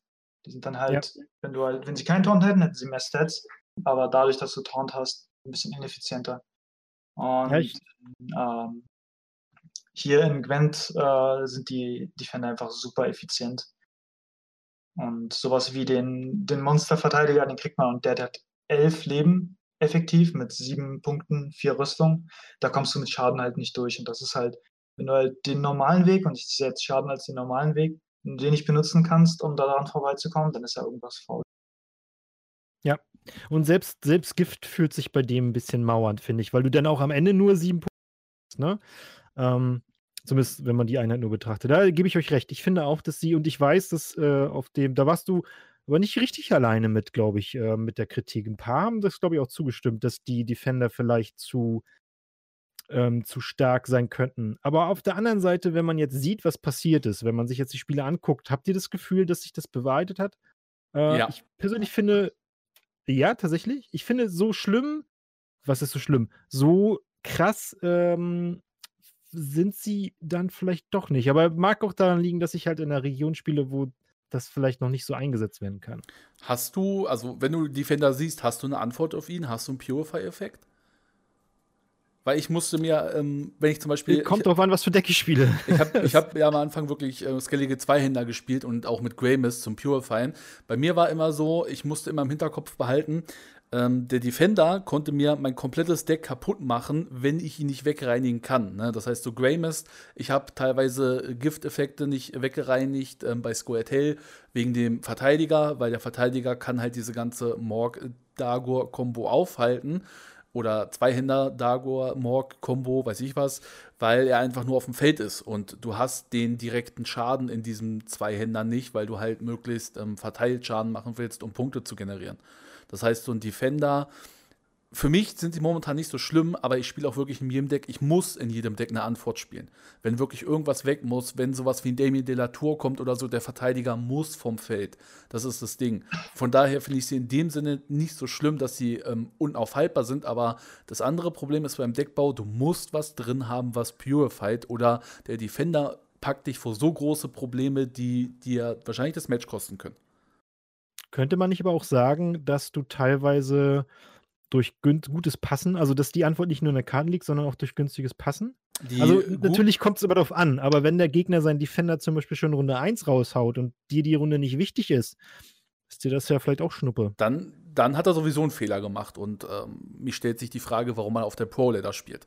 Defender, ja, es, es, es, tut mir leid, es ist halt wirklich so. Ich finde, Gwent ist ein super Spiel, aber ähm, dadurch, dass halt auch so diese äh, Tournament-Seasons so lange dauern, fehlt es wirklich noch an sehr guten Spielern. Also ich meine, ich kann mich, ich bin jetzt seit fast ähm, Anfang des Jahres auf der äh, Pro-Ladder und ich bin da nie runtergekickt worden und ich bin nicht der beste Spieler. Das weiß ich selber. Ich kann ähm, mit dem Damorcus oder so nicht mithalten.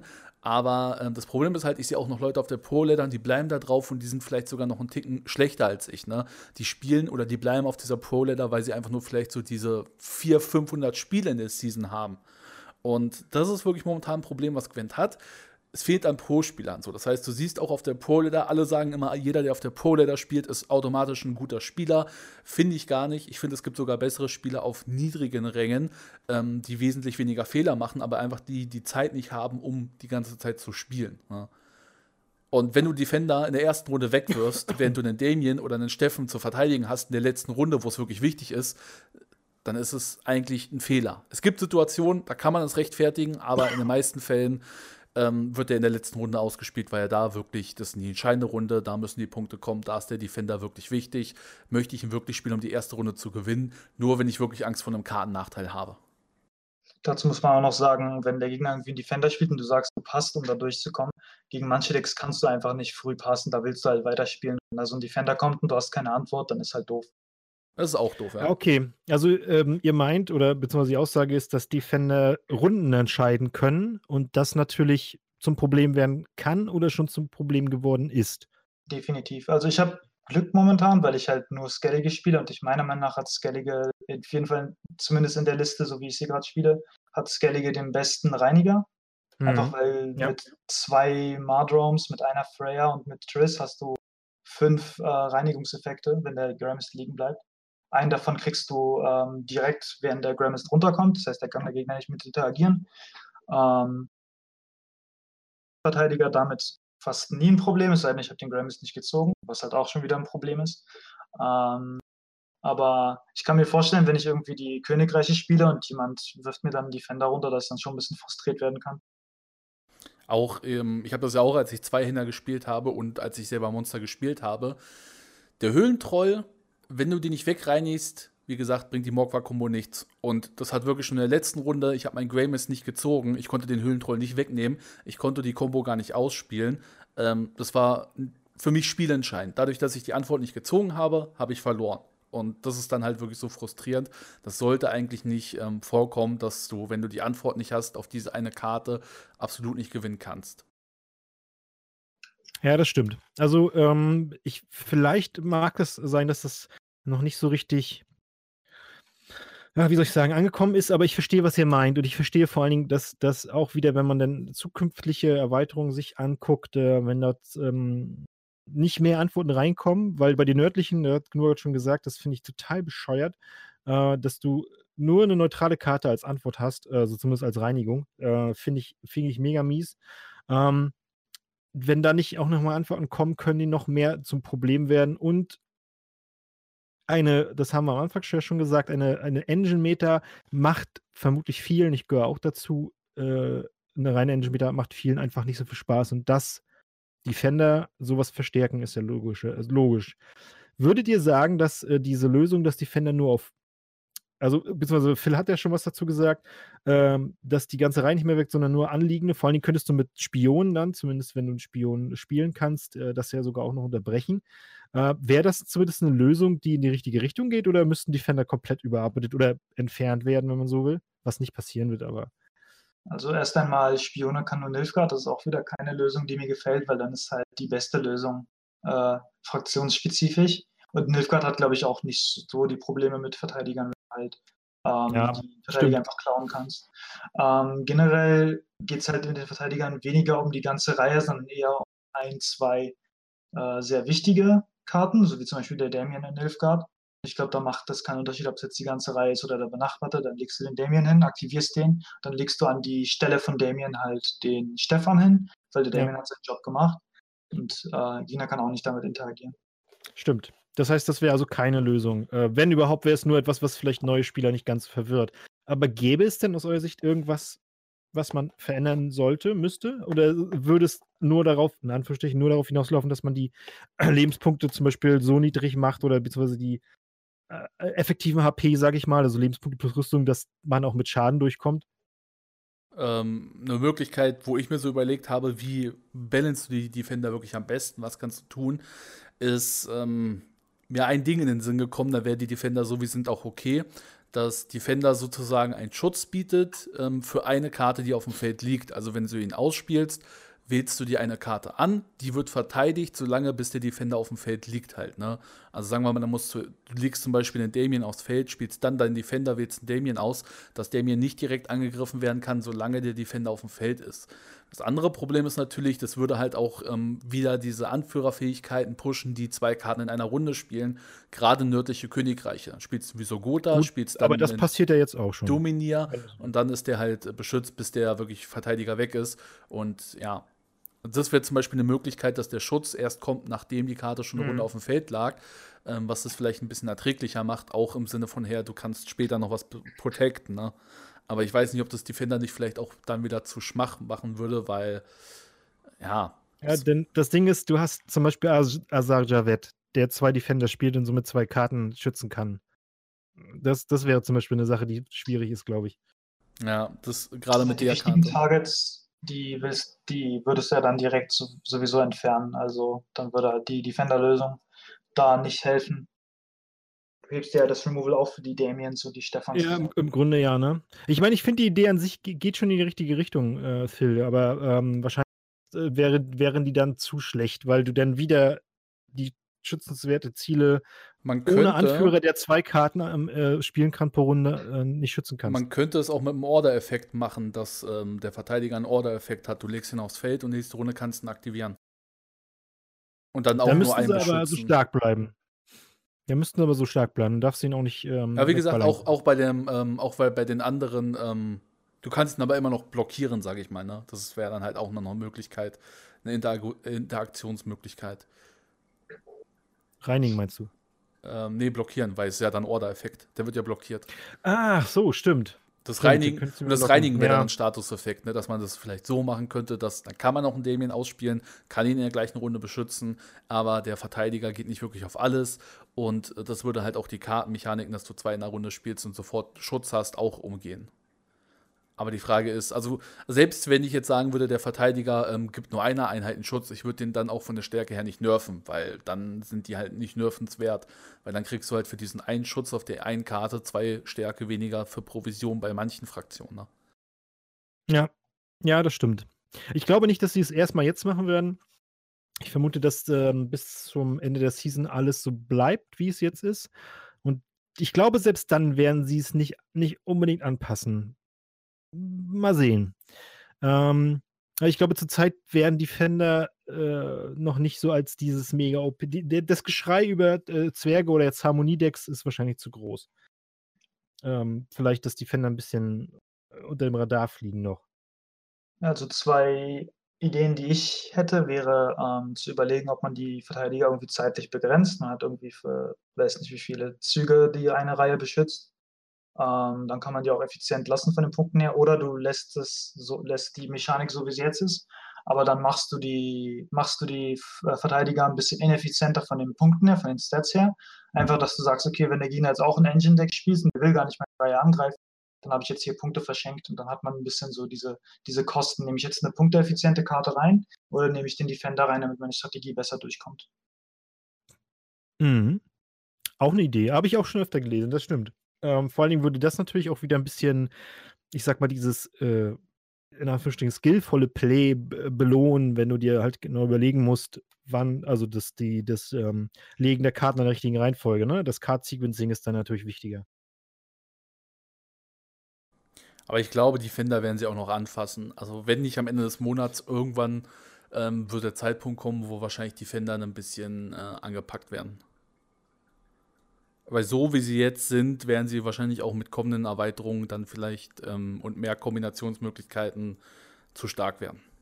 Also ich sehe kaum äh, Leute, die sich über Defender beschweren, außer halt wirklich eher so die Pros, mit denen ich rede, jetzt du auch, also Leute, die halt am Pro-Rank auch spielen, ähm, weniger auf Reddit oder irgendwelchen Foren, ja. wo halt mehr Leute sind. Also das große Geschrei oder auch im offiziellen Discord sehe ich jetzt nicht so oft Geschrei über Defender. Die Leute sagen, hey, man kann ja irgendwie Konter ins Deck nehmen, was ein sehr beliebtes Argument ist ähm, auf dem Level. Ähm, bin ich kein Fan von, irgendwie bestimmte Konter für eine Karte, Kartenmechanik reinzunehmen. Aber ich weiß nicht, ich habe auch das Gefühl, dass die ähm, Kartendesigner von CDPR Defender sehr gerne haben. So als Mechanik. Generell auch dieses Engine-Meta-Gameplay. Ist auch genau die Richtung, in die sie gehen möchten. Deshalb auch die letzten paar Patches. Deshalb, ich weiß nicht, ob wir am Ende des Monats einen Defender ne, äh, Nerf sehen. Ich sehe es eher nicht. Ja, gehe ich mit. Also ich sehe es auch noch nicht. Aber lass uns überraschen. Ähm, ein, anderes, ein anderes Thema wollte ich nochmal ansprechen bezüglich der Erweiterung. Und zwar haben sie ja noch eine Art neutrale, ich will nicht sagen Fraktion, aber eine neutrale Gruppe reingebracht mit den Banditen. Ähm, ich war am Anfang ein bisschen skeptisch, als die Karten, so die ersten Karten-Reveals war, da waren, aber mittlerweile, die finde ich, ich finde das eine coole Idee. Die sind nicht richtig stark, sie sind aber spielbar. Mit Skelliger, mit Syndikat, glaube ich, kann man sie auch gut spielen. Nördliche. Ähm, mit nördlichen kann man sie auch spielen. Also, Nilfgaard. Es gibt eigentlich jedes. Das ist eine neutrale Fraktion. Es gibt, du kannst mit nee, allem spielen. ja, das ist schon klar, aber wo sie viel Sinn machen, ne? Ähm, und ein paar Karten siehst du auch außerhalb äh, von dem Banditen-Archetype auch öfter mal. Ähm, Eisenfalken-Troubadour haben wir bei Zwergen gesehen. Du siehst äh, Gascon ab und zu mal. Äh, Betsy Einauge. Aber was haltet ihr von der Idee? Macht das, ist das etwas, was man häufiger machen kann, dass du nachher noch mehr thematische, neutrale Karten hast, die du überall spielen kannst? Oder sagt ihr, na, hat mir nicht so gefallen? Sowas Kommt auf das Power-Level an, würde ich sagen. Ähm, also Banditen sind in einem guten Spot, die sind halt spielbar, die sind nicht so gut. Manchmal hat man das so, ähm, ich weiß nicht, ob ihr Hearthstone gespielt habt während Gadgets waren. Mm, aber nee, ich nicht da war irgendwie, da gab es ein, so eine Handvoll neutraler Piratenkarten und die waren halt so stark, dass man die irgendwie, also jede, jede Klasse war dann irgendwie ein, Piraten, ein Piratendeck. Also so stark sollte man die nicht machen. Neutrale sollten halt ein bisschen schlechter sein, damit man sie halt in jedem, jeder Fraktion spielt. Ich finde, Banditen sind in einem super Spot von der Power. Also ich denke jetzt, es gibt wirklich keinen Banditen, wo ich sage, äh, hey, der ist ein bisschen zu gut. Ähm, man hat halt ein paar Synergien, dann spielt man die auch, so wie zum Beispiel der Troubadour mit der Draco-Schildkröte. Oder ich glaube, ich habe halt auch gesehen, ähm, der Troubadour in Square Tail mit den Berserkern oder weiß nicht. Ja, genau. genau das habe ich auch schon gesehen. Sieber heißt der, glaube ich. Der hat halt auch äh, Bushi und Spyro am Stream abgezogen mit dem Deck. Also müsste ich mir mal angucken, die Liste. Ich finde den super auch als Karte. Ich mag auch das Kartenartwork. Ich finde die animierte Version die hat äh, so viel Potenzial. Ich, es ist, glaube ich, ja. meine Lieblingskarte aus dem Set. Die, die auf, auf, auf, auch die Musik, der, der, die, der, der Soundeffekt ist cool. Finde ja, ich richtig geil. Sieht auch ein bisschen aus wie Devil Driven, ne? Also zumindest, äh, gut, das mag nur der Bart sein, ne? Aber hat mich auch ein bisschen an ihn erinnert. Jede Karte mit Bart erinnert dich an Devil Driven. Hast auch, sagst bei jedem Zwerg, du bist Devil Driven, du bist Devil Driven, du bist Devil Driven. Ähm, was ich interessant finde, ist äh, Bruchhold oder beziehungsweise Snickers äh, im, im, Englischen. Ähm, wurde ja, äh, ich sag mal zumindest so äh, skeptisch angeguckt. Äh, den, den sieht man, finde ich, über, außerhalb vom Banditendex. Habt ihr den irgendwo gesehen? Äh, ich finde den niedlich. Ich habe aber von vornherein gedacht, der, der wird nicht schlimm. Einige haben gesagt, oh, ist ja billig. Gegenfrage. Hast du Plötze in letzter Zeit irgendwo gesehen? Äh, nein. Ja. Wenn ich ehrlich bin. Ja, heute on Stream hat jemand Portal into Plötze gespielt. Oha. War es Nilfgaard? Ja. Ja, okay. wow. Das ist, das ist das Schöne daran, wenn du weißt so, ja, da hat jemand Portal in Plötze gespielt und du weißt sofort, okay, es gibt ein Deck, wo das Sinn machen würde, Nilfgaard. Ja. Nee, aber ähm, stimmt, Plötze wird auch sehr wenig gespielt. Ähm, aber ich finde, selbst wenn Plötze ein bisschen mehr gespielt, würdet ihr Plötze in einem Deck, wo das Sinn macht, durch, durch äh, Snickers ersetzen? Ähm, ich glaube ich auch nicht. Es kommt drauf an, vielleicht. Weil wenn du Plötze vielleicht nicht in der ersten Runde raushaben willst ähm, und eine Provision sparen musst aus Kosten, ja. dann vielleicht. Aber er ist zu speziell, sage ich mal, als dass man ihn wirklich spielen würde. Es sei denn, man weiß ganz genau, wie der äh, Algorithmus von ihm funktioniert und abusen, indem man sagt, okay, ich weiß genau, wann ich ihn rauskriege und kriege den irgendwie in einem Dry Pass oder so raus, sodass der Gegner eine Karte verliert. Ja, das wäre mies. Ähm, das wäre, wär, ich, ich hoffe, aber, dass das nicht passiert. Aber so wie ich gehört habe, kommt der gerne raus, wenn du irgendwie eine hohe Führung hast, was überhaupt keinen Sinn macht, weil dann ja. bist du halt irgendwie weit vorne und kriegst nochmal drei extra Punkte und äh, im Deck halt halt neun Provisionen weniger. Unnötiges Tempo quasi. Genau. ähm, also ich glaube auch, und das ist okay, was du schon gesagt hast. Das gilt so für alle Banditenkarten. Äh, die sind okay, gut, sind spielbar, wenn man Spaß dran hat, äh, kann man ein bisschen, man kann auch gewinnen damit. Äh, bin mir sogar ziemlich sicher, ein guter Spieler kommt auch in die, in die Pro-Level mit so einem Banditendeck. Ähm, aber sie sind halt eben nicht so stark wie zum Beispiel die drei Hexer ganz am Anfang von Homecoming, die man in jedem Deck gesehen hat. Ähm, wenn wir kurz bei dieser äh, Snickers-Sache waren, es gibt eine Karte, die zumindest, ich weiß nicht, ob das gefixt ist, muss ich ehrlich zugeben, Mars. die es aber vor dem Hotfix gemacht hat. Nee. Afan, ja. Nein, der, der Affan äh, Bounty. das, ja, ja. Die, die, die äh, Fünfer-Einheit, die, wenn sie nach oben in dem Deck verschoben ist, äh, in die Nahkampfreihe kommt. Und da gab es doch das Problem, wenn du die in den Mulligan in Runde 2 bekommen hast und sie durch das Wegmulligan nach oben gekommen ist, dass sie dann auch auf deinem Dry Pass rausgesprungen ist und der Gegner, äh, oder beziehungsweise der Gegner nicht Dry passen konnte. Ähm, erste Frage, haltet ihr das auch für gefährlich? Siehe Wardens in der Beta. Zweite Frage: Weiß jemand, ob das mit Hotfix gefixt worden ist? Ähm, ich weiß nicht, ob es gefixt worden ist. Ich habe ähm, den auch schon länger nicht mehr gesehen, weil, also er war spielbar, er ist immer noch teilweise spielbar, aber der ist in sehr speziellen Decks drin. Es ist mir seit dem Hotfix habe ich, wie gesagt, kein Deck mehr gesehen, was den wirklich, glaube ich, gerannt hat oder ähm, die haben alle vorher aufgegeben es ist gefährlich. Ich hoffe natürlich, dass sie es gehotfixt haben. Ich will nicht, dass das so durchkommt, weil als das, das erstmal passiert ist, hatte ich auch schon wieder, da habe ich mich unter den Tisch gelegt und hatte so einen Kriegstänzer-Flashback. Ja, ja, ähm, genau. Ja, ja. Das, das, so, ja, das sollte halt nicht passieren, weil das kann ja wirklich ein ganzes Spiel kaputt machen durch so einen Fehler. Ne? Aber ich glaube, den und haben sie. War, ich glaube, ich hoffe, den haben sie hoffe. gefixt. Äh, und äh, weil genau das Kriegssensor war doch, wenn wir ehrlich sind, mit eines der beschissensten Designs in der ganzen Beta. Zumindest seit ich ich habe Februar gespielt, 2000, ähm, letztes, nee, vorletztes Jahr. Und ich fand das ganz schlimm. War Immer bis zur letzten schlimm. Sekunde warten, gucken, ob der gegnerische Kriegstänzer da liegt, ja. dann macht man ja. seinen eigenen, ansonsten nicht. Ja. Dann hast du in der letzten Sekunde noch gehört. Oh, oh. Ja, genau. Oder du bist, du spielst irgendeine andere Fraktion und hörst einfach Voiceline und denkst. Naja, ja, ja, genau. Äh, bye bye, Karten, Karte. Äh, äh, man sagen, weißt du das? Eine positive Erinnerung, die ich an den Kriegstempel, das war in der, ähm, nach der Midwinter Season. Da habe ich ja Top 500 gemacht mit äh, Nilfgaard Spice, was meiner Meinung nach das beste Deck damals war, aber keiner hat es gespielt äh, im Gegensatz zu Dwarfs. Auf jeden Fall mein Gegner, äh, damit ich, ich bin irgendwie über Nacht aus dem Top 500 raus, wollte noch Top 500 machen, früh morgens noch ein Spiel gemacht, bevor die Season zu Ende geht. Der Gegner legt mir zwei Wardancer hin und hatte aber Blue Coin und hat er direkt aufgegeben und dann war ich Top 500. Ja, GZ. Das waren also die besten Blue Dancer, äh, Wardancer deines Genau, aber halt vom Gegner. Ist klar. Äh, hast du das aber mal gesehen jetzt in, in, äh, nach dem Hotfix? Äh, also ich meine, das ist natürlich eine spezielle Situation, das kann man halt schwer äh, erzwingen, ne? dass du ihn in dem Mulligan in Runde 2 bekommst. Aber wenn es passiert, dann ist es echt doof. Gelesen habe ich es nicht mehr. Davor ja, aber jetzt hatte ich es irgendwie nicht mehr auf dem Schirm. Also vielleicht haben sie es gehotfixed. Also ich habe generell die Karte überhaupt nicht gesehen. Die Leute spielen halt lieber äh, Adal, die Fähigkeit, Sachen klauen. Spielen mhm. die Leute gerne mit Nilfgaard. Soldaten habe ich, glaube ich, nie gesehen bisher.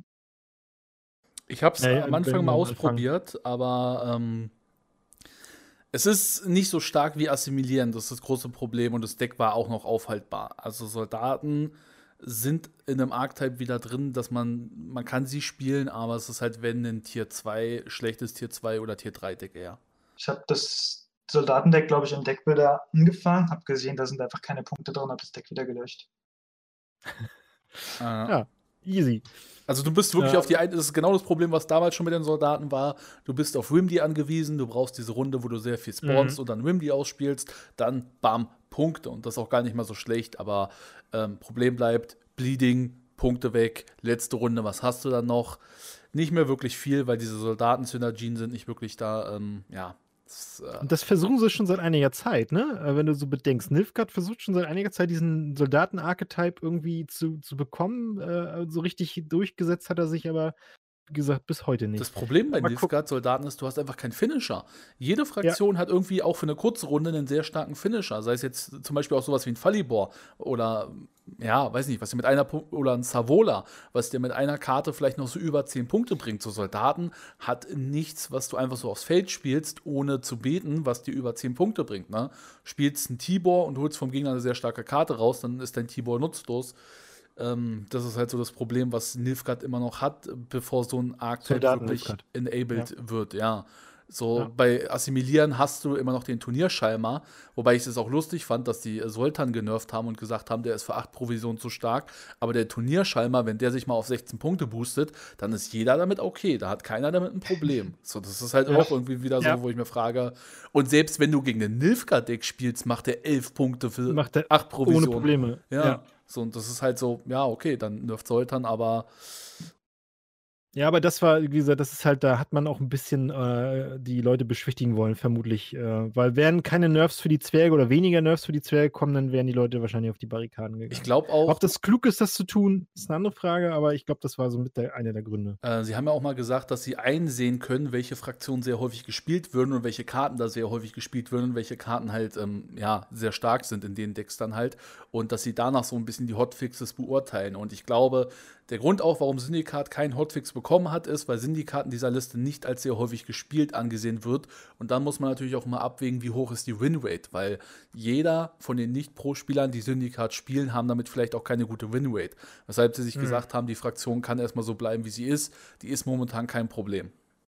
Ja, wobei das natürlich schwierig ist, wenn du dann speziell auf die Turniere guckst, ne? Oder in die kompetitive Szene, weil da kann das Bild ein ganz anderes sein. Ja, aber wie gesagt, ich habe hab ich das schon gesagt im Podcast, Syndikat ist ich habe es irgendwann mal gesagt, Syndikat ist eine gute Fraktion, aber zum Balancing haben sie sich da echt einen Brocken raufhauen lassen. Ja. Nee, hast du, glaube ich, noch nicht, aber ja. Ich glaube, ich habe es mal im Video oder so mal gesagt, ich weiß es nicht. Ja. Ich habe viel gesagt. Nee, das stimmt. Die sind, die sind ähm, sehr schwer zu balancen. Oder beziehungsweise merkt es ja auch. Sie sind halt, ja, das hatten wir ja schon gesagt, das einzig Gute ist, die werden halt so wenig gespielt, beziehungsweise sind der Skill-Level, äh, um sie gut zu spielen, ist relativ hoch. Ähm, von daher sind sie eben in den meisten Fällen kein Problem, aber genau in den wichtigen Fällen, wo es vielleicht auch um Geld geht, wenn wir an Turniere denken, könnten sie zum Problem werden. Das finde ich bei so einem Bellingson, äh, wenn du da so rangehst, wie du das gerade erklärt hast, Philipp, wenn die das wirklich hauptsächlich so machen, das könnte echt in die Hose gehen. Weil du am falschen Ende eben nicht guckst. Oder beziehungsweise an dem kompetitiven Ende nicht guckst. Aber gut. Wie sie genau das machen, das, das werden wir wahrscheinlich äh, nie erfahren. Oder vielleicht äh, erstmal nicht so richtig. Das ist wie in der 1 Hauspark-Folge. Die holen sich einen Huhn, hacken ihn den Kopf ab und lassen dann über so ein Spielfeld laufen. So, okay, was, was wird jetzt diese Season gut? Was wird diese Season gut? Und dann so Skelly wieder, ah, ist schon wieder auf Skelly gelandet. Den Witz hat jemand schon in meinem Discord gebracht. Genau das Video hat jemand gelinkt, als der Hotfix Ja, echt? Ah, wie geil. South Park ist aber auch wirklich so, ähm, ja, irgendwie hat South Park immer recht, egal was wir machen. Ja, sie, das ist, sie treffen leider oft den Schwarze. Ähm, Auch jetzt wieder diese China-Folge. Ja, das war aber auch ganz schön eine miese Aktion. Äh, Finde ich übrigens äh, gut, wie die Leute sich äh, verhalten haben, äh, oder zum Teil der Leute, dass sie äh, dieser Firma gleich den Rücken gekehrt Ich, haben. ich weiß, ähm, ähm, ich, wir können am Ende eigentlich auch noch mal kurz so einen Schwenker rüber machen. Ich weiß, das hat jetzt nichts mit Gwen zu tun, aber es wäre so vielleicht ein Thema, wobei wir wollen auch nicht mehr so lange machen, ne? Weil wir haben jetzt schon anderthalb ja, Stunden wieder. wir- Also- ich gerade sagen, wir können ja das damit abschließen. Aber eine Sache vorher noch, die ich fragen will. Die Änderung mit den Anführern, getrennte Fähigkeiten zu Skins, eure Meinung? Du darfst zuerst, Knurrt. Ich finde äh, an, als ich zuerst gehört habe, dachte ich, ist es schon ein bisschen merkwürdig. Also wenn du dann irgendwie den äh, Bran hast, den, der dann den äh, Arnjolf aufs Feld packt, das macht dann auch irgendwie nicht so viel Sinn. Aber wenn dich das stört, dann spielst du halt Arnjolf mit Arnjolf und dann ist das halt okay. Wird wahrscheinlich den einen oder anderen geben, der sagt, dem fehlt dann seine äh, Immersion dabei, wenn der Gegner irgendwie einen Brewer hat, der dann irgendwie einen Zauber wirkt, aber für mich ist das halt okay. Kann jetzt auch endlich mal den Irredienst-Skin spielen. Ne? Den konnte man ja seit, kann man ja seit wie vielen Monaten nicht mehr spielen. Also ein paar Skins, die man lange nicht gesehen hat, sind endlich mal. Äh, sieht man jetzt mal endlich. Gibt auch ein paar schöne Skins, die man halt irgendwie selten Mhm. gesehen hat. Also ich gebe dir vollkommen recht und ich habe mich extrem schnell angewöhnt, muss ich sagen. War ich selbst überrascht, aber ich habe mich jetzt so schnell an die äh, daran gewöhnt zu gucken, wie die Symbole aussehen. Ich habe noch nicht ganz alle im Kopf, aber die, die man häufiger sieht, die hast du ja schnell im Kopf. Und die Anführer, das, die sitzen halt da, so wie, wie eben der, der Rahmen und so weiter. Ich habe mich wirklich schnell dran gewöhnt. Ich finde das auch nicht schlimm. Ich finde, das ist eine ganz, ganz, es ist eine okay Sache. Ich hätte es jetzt vielleicht nicht unbedingt verlangt oder habe mir das nicht gewünscht, aber ich finde auch nicht schlimm, dass sie es gemacht haben. Ich finde, die Änderung ist großartig, ähm, auch wenn uns leider die Artworks von den Anführern flöten gegangen sind, die immer sehr schön waren, dass du die nicht mehr so als Mhm. Karte hast. Aber ähm, das erlaubt halt das Spiel, dass wir jetzt sowas wie einen Radowit dazu bekommen haben und ohne eine neue Anführerfähigkeit, die erstmal wieder gebalanced werden muss. Und wenn du dann irgendwie so später mal, weiß ich nicht, pro Fraktion so acht Anführer hast, dass dann acht Fähigkeiten im Spiel sind. Ähm, und sind wir mal ehrlich, einige Fähigkeiten werden sowieso nicht gespielt. Sowas wie viele Wandrilsfähigkeit, wie Brandsfähigkeit, wie die Fähigkeit von Dämmerwind hat man auch länger nicht mehr wirklich gesehen. Ähm, Finde ich es jetzt toll, dass man trotzdem diese Skins leben kann. Und ich muss sagen, ich wusste es nicht. Ich weiß auch nicht, ob sie es wirklich erst mit dem Patch dazu gebracht haben, aber der Usurpator hatte eine Animation. Und diese Animation ist das Coolste, was ich seit langem gesehen habe. Ja, der zweihändige Dolchstoß. Ja. Weißt Was du, auch sehr wichtig ist bei der Änderung, ähm, dass, ich glaube, Sie haben das mal irgendwo erwähnt, dass Sie überlegen, ob Sie die ähm, Anführerfähigkeiten irgendwann rausrotieren, damit nicht irgendwie in alle Ewigkeit äh, E- Echo gespielt wird. Äh, da ist das natürlich sehr wichtig, dass du dann immer deine Lieblingscharaktere spielen kannst. Und das ist, macht ja, Ja. diese Änderung genau. Ne? Du sagst irgendwie, du packst Ja. das Echo irgendwie, rotierst du raus, weil lang genug jetzt das Spiel terrorisiert. Aber Francesca kannst du halt immer noch irgendwie benutzen als Leader, vielleicht weil du ein riesen Francesca-Fan bist. Da kenne ich tatsächlich einen. ich finde Francesca als Anführerin hat so irgendwie von Square Tail das langweiligste Model. Ich, also ja, ich habe die auch letzte Season nicht wirklich häufig gerne gespielt, weil wenn ich die Frau sehe, muss ich schon kotzen, weil die ist einfach so, weiß ich nicht, ähm, In den Büchern wird sie als die schönste Frau von allen bezeichnet. ja, und wenn ich mir sie im Spiel angucke, sieht sie aus wie AKK, das macht es auch nicht besser. Ja, ich finde auch, das Spiel hat, sie, hat diese Person nicht gut umgesetzt. Aber äh, es sind einige Personen nicht so toll umgesetzt worden, ne? Ähm, von den, äh, sag ich mal, gut, die Anfangsmodelle waren halt nicht wirklich so toll. Da haben sie aber was, ich glaube, Eis zum Beispiel hat äh, mehr Texturen bekommen. Zumindest sieht er sieht er ein bisschen besser aus. Also ein paar haben sie, glaube ich, auch die, schon. Ja, die haben sie schon nachgebessert. Die wollen sie auch noch weiterhin verbessern, weil die werden ja das große Ausstellungsstück sozusagen sein. Die hatten halt davor immer so die Artworks machen müssen und die Modelle und jetzt können sie Ja. halt nur die Modelle machen. Ähm, Radovid finde ich ziemlich gelungen als Modell, wobei ich finde auch, der Ja. sieht ein bisschen komisch aus, so wenn er den Kopf immer so weit nach hinten packt. Es würde aber seine Rüstung Stimmt, ja. erklären, warum die auf einer Seite immer so einen riesen Nacken hatte, dass sein Kopf einfach, dass er nicht selber sein Genick bricht, wenn er so lacht. So. ähm, ich mag die Modelle aber. Und ich finde es wirklich eine sehr tolle Änderung, auch wenn sie nicht jedem gefällt, weil es sehr gewöhnungsbedürftig ist. Und wie Gnur schon gesagt hat, wenn ihr Lore wollt, dann spielt die Fähigkeit doch einfach mit dem Anführer. Ja. Wobei Äh, ich mich easy immer gefragt habe, warum Elfne jetzt dadurch definiert wird, dass sie viermal einen Schaden austeilt. peasy. Das machen Dryaden halt so. Freue ich mich schon auf die Witcher-Serie. Ja, und das, was Gnor gesagt hat, ist tatsächlich, äh, das ist ein Punkt, den habe ich gar nicht so richtig bedacht, aber das stimmt, da hast recht, weil vielleicht wird irgendwann, das hatten wir im ersten Podcast, ja der Punkt kommen, wo sie was rotieren müssen. Und Anführerfähigkeiten zu rotieren ist da nicht das Allerschlechteste. Und das geht im Grunde, weil wir ehrlich sind, nur wenn du diesen Zustand hast, dass du die Skins entkoppelt hast von den eigentlichen Fähigkeiten. Das stimmt. Ich das, ist ein hoffe, guter, das ist ein guter Hinweis. ich hoffe auch tatsächlich mal, dass die irgendwann ähm, Karten rotieren, dass man jetzt Karten, die man sehr, sehr häufig sieht, für einen sehr langen Zeitraum, dass die auch irgendwann rausfliegen. Dass es die dann einfach nicht mehr gibt, sondern dass man dann halt so sagt, man sperrt jetzt von den ersten drei Erweiterungen jetzt ähm, die Hälfte von den Karten so, die, die sehr häufig gespielt wurden, aber die, die überhaupt nicht häufig gespielt wurden, bleiben vielleicht drin. Oder dass sie, weil ganze Erweiterungen zu sperren, finde ich auch ein bisschen äh, tricky teilweise. Ähm, dann doch vielleicht lieber, dass man ein paar Karten packt, dann könnte man auch noch einen Spielmodus reinbringen, aber ja. Wir werden sehen, wie es Ja, weitergeht.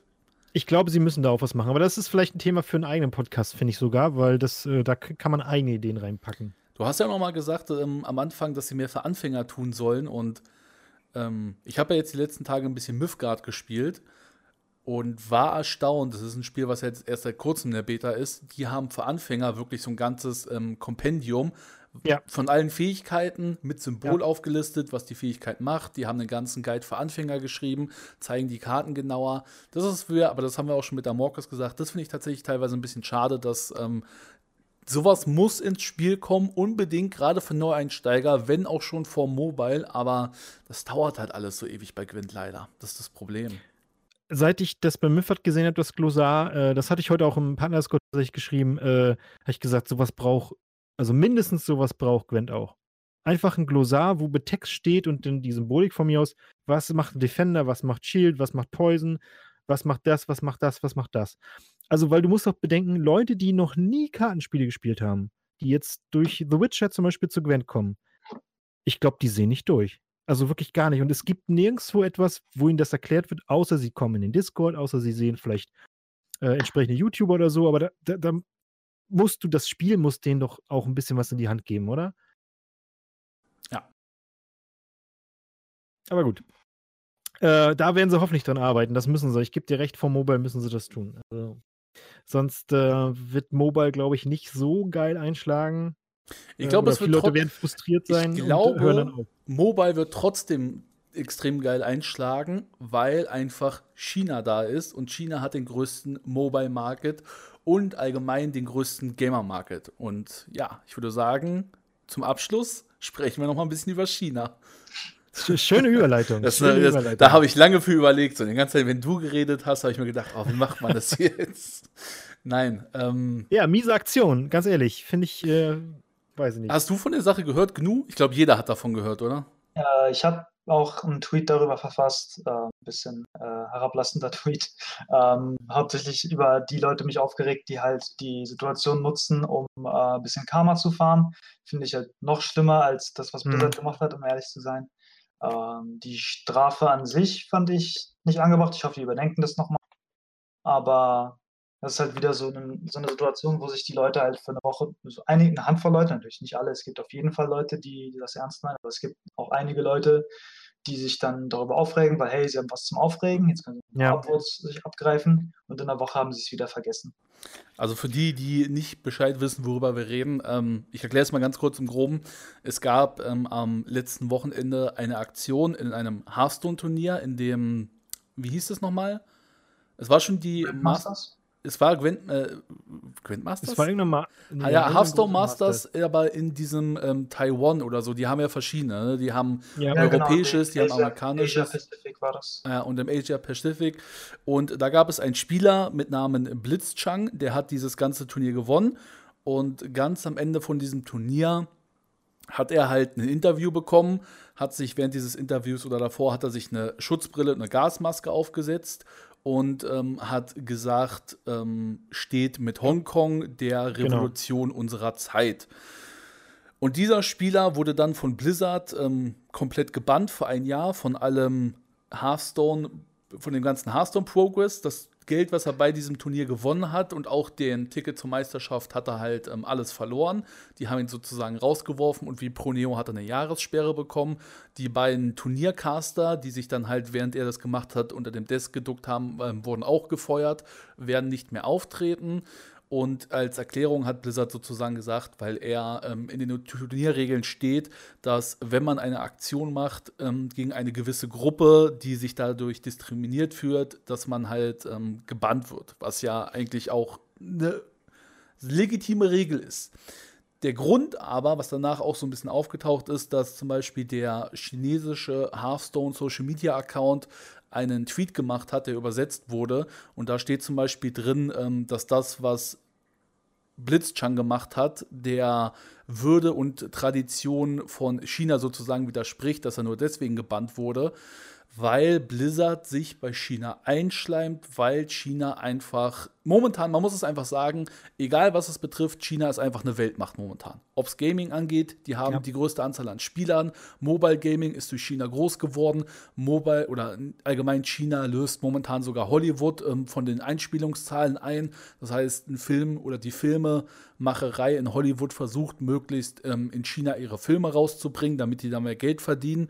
Und China lässt pro Jahr nur ungefähr so 13 oder ungefähr eine Handvoll an ausländischen Filmen zu, die wirklich in ihren Kinos abgespielt wurden, weshalb zum Beispiel auch Transformers 4 in ähm, China gespielt hat, einen großen Teil, damit die einfach da durchkommen. Der Warcraft-Film war überall in roten Zahlen, außer in China. China hat diesen Film sozusagen erst hochgepusht und die Aktion, die Blizzard halt mit diesem Bann gemacht hat, ähm, war halt erstmal Blitzchang zu unterdrücken, von wegen dieser Hongkong-Meinung, die ja momentan sehr im Konflikt sind mit China. Diese ganzen Hongkong-Proteste. Ähm, könnt ihr euch mal im Internet durchlesen, dass da halt Leute aus Hongkong nach China überliefert werden sollen und die wollen es halt einfach nicht in Kurzfassung, weil China ist halt eine Diktatur und zwar eine richtig schlimme. Die richten in ihrem Land halt Leute hin, wenn sie dem Regime nicht entsprechen aber jeder versucht so ein bisschen an China gut zu treten, einfach weil die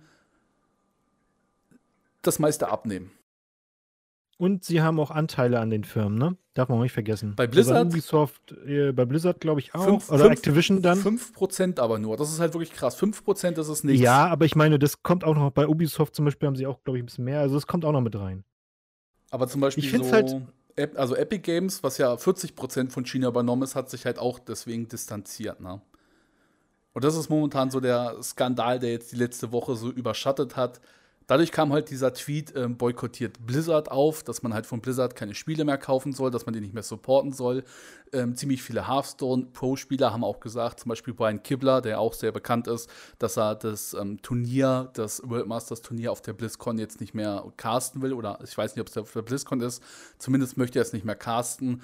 Und äh, momentan distanzieren sich halt viele von Blizzard. Die hatten intern in ihrem Büro einen Aufstand, wo auch zum Beispiel ähm, vor ihrem Büro, also vor ihrem Sitz, steht ja eine riesen Org-Statue mit Blizzards Werten eingraviert und da haben sie auch überklebt so ähm, freie Meinungsäußerung, weil halt Blizzard momentan ja so ein bisschen an China nuckelt. Oder auch South Park wurde gebannt in China, weil sie eine Folge veröffentlicht haben, die China sehr kritisch darstellt. Ja, wobei, das hat mich überhaupt gewundert. Als ich das gelesen habe, habe ich gedacht, naja, die müssen davor schon gebannt worden sein. South Park war ja immer schon sehr kritisch. Ähm, ja, aber äh, also meine kurze Meinung, wir müssen das ja nicht ewig ausschlachten. Die Erklärung war sehr gut. Danke dafür, Kafu. Ähm, ich finde, dass, also ja, es ist natürlich immer schwierig, wenn du eine Bühne bekommst, als Spieler zum Beispiel in dem Falle, und äh, das für, für etwas äh, Politisches nutzt, aber er hat es, es, es war ein Statement von ihm, ein kurzes Statement und ich finde, dass die Strafe, die Blizzard ähm, da verhängt hat, steht in keinem Maß zu dem, was da passiert ist. Und das Ding ist halt, dass sie ähm, damit, und das ist das Problem, etwas gezeigt haben, was, glaube ich, real natürlich schon immer existierte und was man vielleicht nur weggedrückt hat, aber das eben, was du jetzt äh, gerade auch gesagt hast, dass die Spieleindustrie, die Filmindustrie die freie Meinung ja irgendwie propagieren, äh, äh genau abhängig sind und sich oder sich abhängig machen von dem chinesischen Markt und damit so ein bisschen erpressbar machen, ne? Und nach ihrer Pfeife tanzen. Das finde ich ist eine Situation, die würde ich als Spieler auch ungern erleben. Es ist nicht nur die, ähm, sag ich mal, Videospielindustrie oder der Markt, sondern es ist allgemein krass, wie ähm, USA von China abhängig ist. China darf von der USA zum Beispiel auch die ganzen ähm, Kampfsatelliten benutzen und auswerten, weil USA extreme Schulden hat bei China. Die müssten halt ihr komplettes Militär verkaufen, um die Schulden zurückzuzahlen. Und deswegen darf China halt sich der ähm, USA, sag ich mal, ähm, Ausrüstung von Kriegsmitteln halt auch ähm, Gebrauch machen, um das sozusagen so ein bisschen zurückzuzahlen. Und das ist halt wirklich sehr krass. Und auch von, ähm, sage ich mal, einem Armeestützpunkt ist China eine Weltmacht. Jedes Land, wenn es ein bisschen was davon versteht, hat einfach Angst vor China, was die anrichten könnten. Ja, das ist wohl so. Ja, es ist, ich bin gespannt, ob Blizzard da noch zurückrudert ein bisschen. Weil sie kriegen ganz schön viel Gegenwind. Also von, ich von persönlich bin äh, nicht so der Fan von Extremen, deshalb bin ich da irgendwie bei beiden Seiten irgendwie ein bisschen. Also ich finde von Blizzard natürlich die Strafe, also ich weiß auch gar nicht, ob die überhaupt, ob das überhaupt legal ist, dass sie sagen, die, das Preisgeld geben sie nicht mehr aus, weil das ist ja kein Job. Doch, doch, das ist legal. Das steht sogar in diesem Turnierblock, wenn man gegen okay. die Regeln verstößt. Das ist aber schon ziemlich krass. Ist krass, ähm, ja, ja. finde ich auch. Äh, hat aber das Geld, glaube ich, auch wieder ausgezahlt bekommen. Ich weiß nicht, ob ihr das mitbekommen aber die Firma von einem Konkurrenzkartenspiel ähm, hat gesagt, okay, wir finden das nicht okay und ähm, wir zahlen dir deinen Preis aus und du kriegst einen Platz in unserem größten Turnier. Also, oh, krass. Die haben genau. aber, die haben, glaube ich, den Preis nicht ausgezahlt, sondern die haben ihm gesagt, er darf beim Turnier mitspielen und wenn er da gewinnt, kriegt er den Preis halt ausgezahlt. Also Ach so. Der, okay. der hat das Geld nicht bekommen, sondern der hat einen Platz in diesem Turnier bekommen. Ja. Mhm. Na gut, aber trotzdem ist es eine schöne Auf Geste. jeden Fall finanziell da dann doch ein bisschen Unterstützung bekommen. Aber das auf jeden Fall. Aber, äh, auf der anderen Seite muss man sagen, ich glaube, er wusste auch schon, worauf er sich daran da einlässt. Also, dass er jetzt irgendwie, ich glaube nicht, dass er jetzt das Statement gemacht hat und dachte, er kommt damit locker davon. Also, mhm. so ist jetzt nicht. Ähm, ja, und was diesen Tweet angeht von äh, dem chinesischen Hearthstone Twitter, da muss man sagen, wenn man bei all Dingen, die man in der Situation an Blizzard kritisieren kann, ist das, glaube ich, also das ist der chinesische PR-Account, wahrscheinlich auch im Chinesen, dass der irgendwas pro China tweetet, ist, glaube ich, ein bisschen. Also es ist ja auch nicht das offizielle Blizzard-Statement, das gibt es ja, glaube ich, noch nicht, das offizielle Blizzard-Statement, außer, also jetzt nach dem Aufruhr. Das, ich glaube, das letzte, was wir von Blizzard gehört haben, war der Bann und äh, mit der Erklärung. Ich glaube, da müssen wir noch warten, was Blizzard da macht und ich hoffe und denke, sie werden da auch bisschen zurückrudern, weil es ist ein bisschen zu harsch, Also auch die CEOs von Blizzard haben sich halt dazu nicht gemeldet. Was ja. bis jetzt. Ja, ich finde es halt auch, also, wie nur schon meinte, ich finde die Strafe ist zu hart. Ähm, und ich glaube auch, diese Härte der Strafe war halt vielleicht auch nur, weil sie wirklich China angegangen sind. Ähm, Blizzard ist jetzt aber auch, sag ich mal, Blitzchang hat Blizzard wirklich in einem sehr harten Punkt erwischt, weil gerade bei so einem Turnier ähm, geht es mehr um Unterhaltungswert und da hat sowas wie Politik eigentlich ja, nichts verloren. Du sagst ja auch nicht das, beim Quinn Challenger, genau. ähm, jetzt hier wählt die und die Partei, weil das sind einfach so Dinge, die gehören da eigentlich nicht hin. Ne? Blitzchang war aber trotzdem durch diesen ganzen Protest, er wusste, was er verliert. Er hat sogar mit dieser Aktion sein Leben aufs Spiel gesetzt, weil er jetzt natürlich so ein bisschen ähm, härter verfolgt wird, einfach dadurch, dass er halt dadurch so Reichweite generiert hat. Es war ihm aber in diesem Moment egal, weil ähm, es ihm lieber ist, alles zu verlieren und dafür diese Message an die Welt zu bringen, die ja, sowieso, also niemand legt sich wirklich mit China an. Auch dieser Hongkong-Protest. Deutschland hat ja jetzt nicht auch wirklich eine Pro-Hongkong-Seite gezeigt. Einfach auch vielleicht aus Angst vor China. Ähm, es ist eine sehr, sehr knifflige Lage. Und wie gesagt, mit China will man sich nicht anlegen. Er hat die Strafe teilweise nicht verdient. Es war aber auch wirklich ein ungünstiger Zeitpunkt, ähm, was es natürlich für Blizzard schwieriger macht. Es ist einfach ähm, eine sehr brisante Lage, in die sich ähm, Hongkong oder in der sich Hongkong gerade befindet. Ne? Man muss ihm aber wirklich Respekt zollen, weil das, was er gemacht hat, ist halt wirklich ähm, sehr gefährlich auch. Und ähm, ja, können nur hoffen, dass es jetzt gut geht, nicht, dass der verschwindet. Ah, jetzt glaube ich, hat er, hat er zu viel Aufmerksamkeit erregt. Ich glaube, das. Aber ja, wer weiß, mal sehen. Äh, ich hoffe natürlich auch, dass alles gut geht am Ende. Ähm, und ich bin gespannt, ob das noch Nachwirkungen auf andere hat. Äh, bei CDPA speziell äh, habe ich jetzt keine großen Sorgen. Äh, weil die sehr klein sind. Das ist immer sehr vorteilhaft bei sowas. Aber ob sich bei Blizzard äh, und Ubisoft und EA und sonst, ob, ob, da irgendwas passiert oder ob das dann einfach nach ein paar Monaten wieder vergessen ist, ähm, wir sehen. Ich habe ja seitdem das passiert ist, die Aktien verfolgt und die Aktien sind ähm, seit, dem, also seit dem Sonntag, wo das war, seit der Aktion sind die halt erstmal gesunken um circa 2%, was natürlich für so ein Multimillionen-Unternehmen ähm, sehr schädlich ist, auch wenn es nur 2% sind. Aber mittlerweile. Hast, du gleich gekauft oder was? Äh, nee, mittlerweile sind die Aktien geben? wieder um 2% gestiegen. Also ähm, für, ja, den, für also ihren Marktwert hatte das gerade keine Auswirkung. Ist halt nur wirklich so von den Fans. Die Sache ist halt, wie das mit den nächsten WoW-Spielen oder ähm, Hearthstone-Erweiterung aussieht, ob jetzt wirklich mehr Leute da Sachen boykottieren. Und ich verstehe auch, dass die Leute wütend auf Blizzard sind, aber es gibt zum Beispiel auch immer noch Leute, die spielen jetzt Hearthstone und ähm, die leben halt davon, dass sie das Ding streamen. Das ist halt auch für sie jetzt eine sehr brikante Lage, weil sie jetzt natürlich auch so ein, wenn niemand mehr das gucken würde, würden die halt auch keine Existenz mehr haben. Ne? Also es ist halt hm, knifflig für die Leute. Müssen Kriegen wir mehr Pro-Spieler da habe ich tatsächlich irgendwie ein paar Streams geguckt in den letzten Tagen und das ist echt schlimm. Manche im Chat reden von wegen, hey, warum hast du noch kein Statement gemacht? Warum hast du noch kein Statement gemacht? Ja, ja du bist. Die Person einfach streamen und sich nicht in Politik einmischen. Und dann gibt es noch die anderen Leute, die sind ein bisschen schärfer, die sind dann so, hey, warum spielst du dieses Spiel noch? Äh, wie kannst du das irgendwie verantworten? Und dann muss man auch darüber nachdenken, naja, keine Ahnung, der Typ muss ja auch irgendwie sein Essen auf den Tisch bringen, ne? Ja.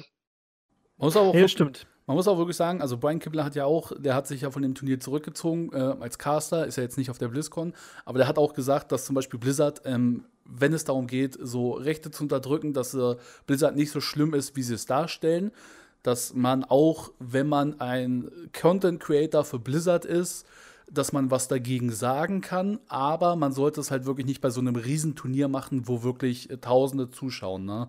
Und Blitzchang hat sich wirklich so explizit diesen Moment ausgesucht.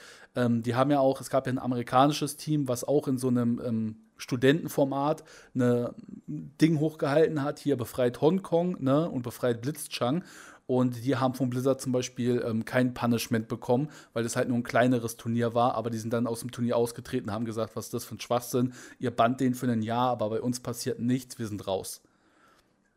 Ja, also man kann ja. seine Meinung vertreten. Ähm, auch Epic Games hat sich ja auch so als die Guten dargestellt. Gerade Epic Games. Ähm, ich glaube, wenn jemand auf dem, auf dem Fortnite World Turnier so eine Aktion gemacht hätte, dann hätten die das auch nicht so toll gefunden. Klar, jeder Content Creator von denen, auch von Blizzard, hat die Möglichkeiten, was dazu zu sagen, ohne direkt von Blizzard gepunished zu werden.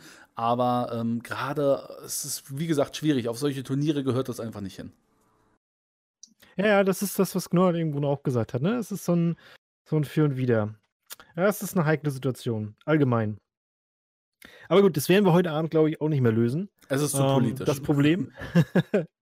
äh, ja, ich glaube, wir, wir können, wir können ähm, damit, damit abschließen mit dem, äh, mit dem Thema. Ähm, ich will mich an dieser Stelle bedanken dafür, dass ihr bis hierhin zugehört habt. Ich möchte mich natürlich bei unserem Gast bedanken, Gnurgat. War schön, dass du da warst. Äh, hat mich sehr gefreut. Waren schöne, schöne Gespräche. Äh, ja, und natürlich bei Philipp. Ja, also äh, muss, sowas kann ja dann auch immer wieder mal passieren, ne? Dass ja, was zu reden gibt. Wenn Skellige wieder groß wird oder so. Es gibt sowieso sehr wenig, also es gibt deutsche ähm, Gwent-Spieler, auch, sage ich mal, zu den besten deutschen oder zu den besten Gwent-Spielern allgemein zählen halt Deutsche dazu. Aber ähm, es gibt sehr wenig Leute, die wirklich für rein Deutsch auch sprechen und Content machen.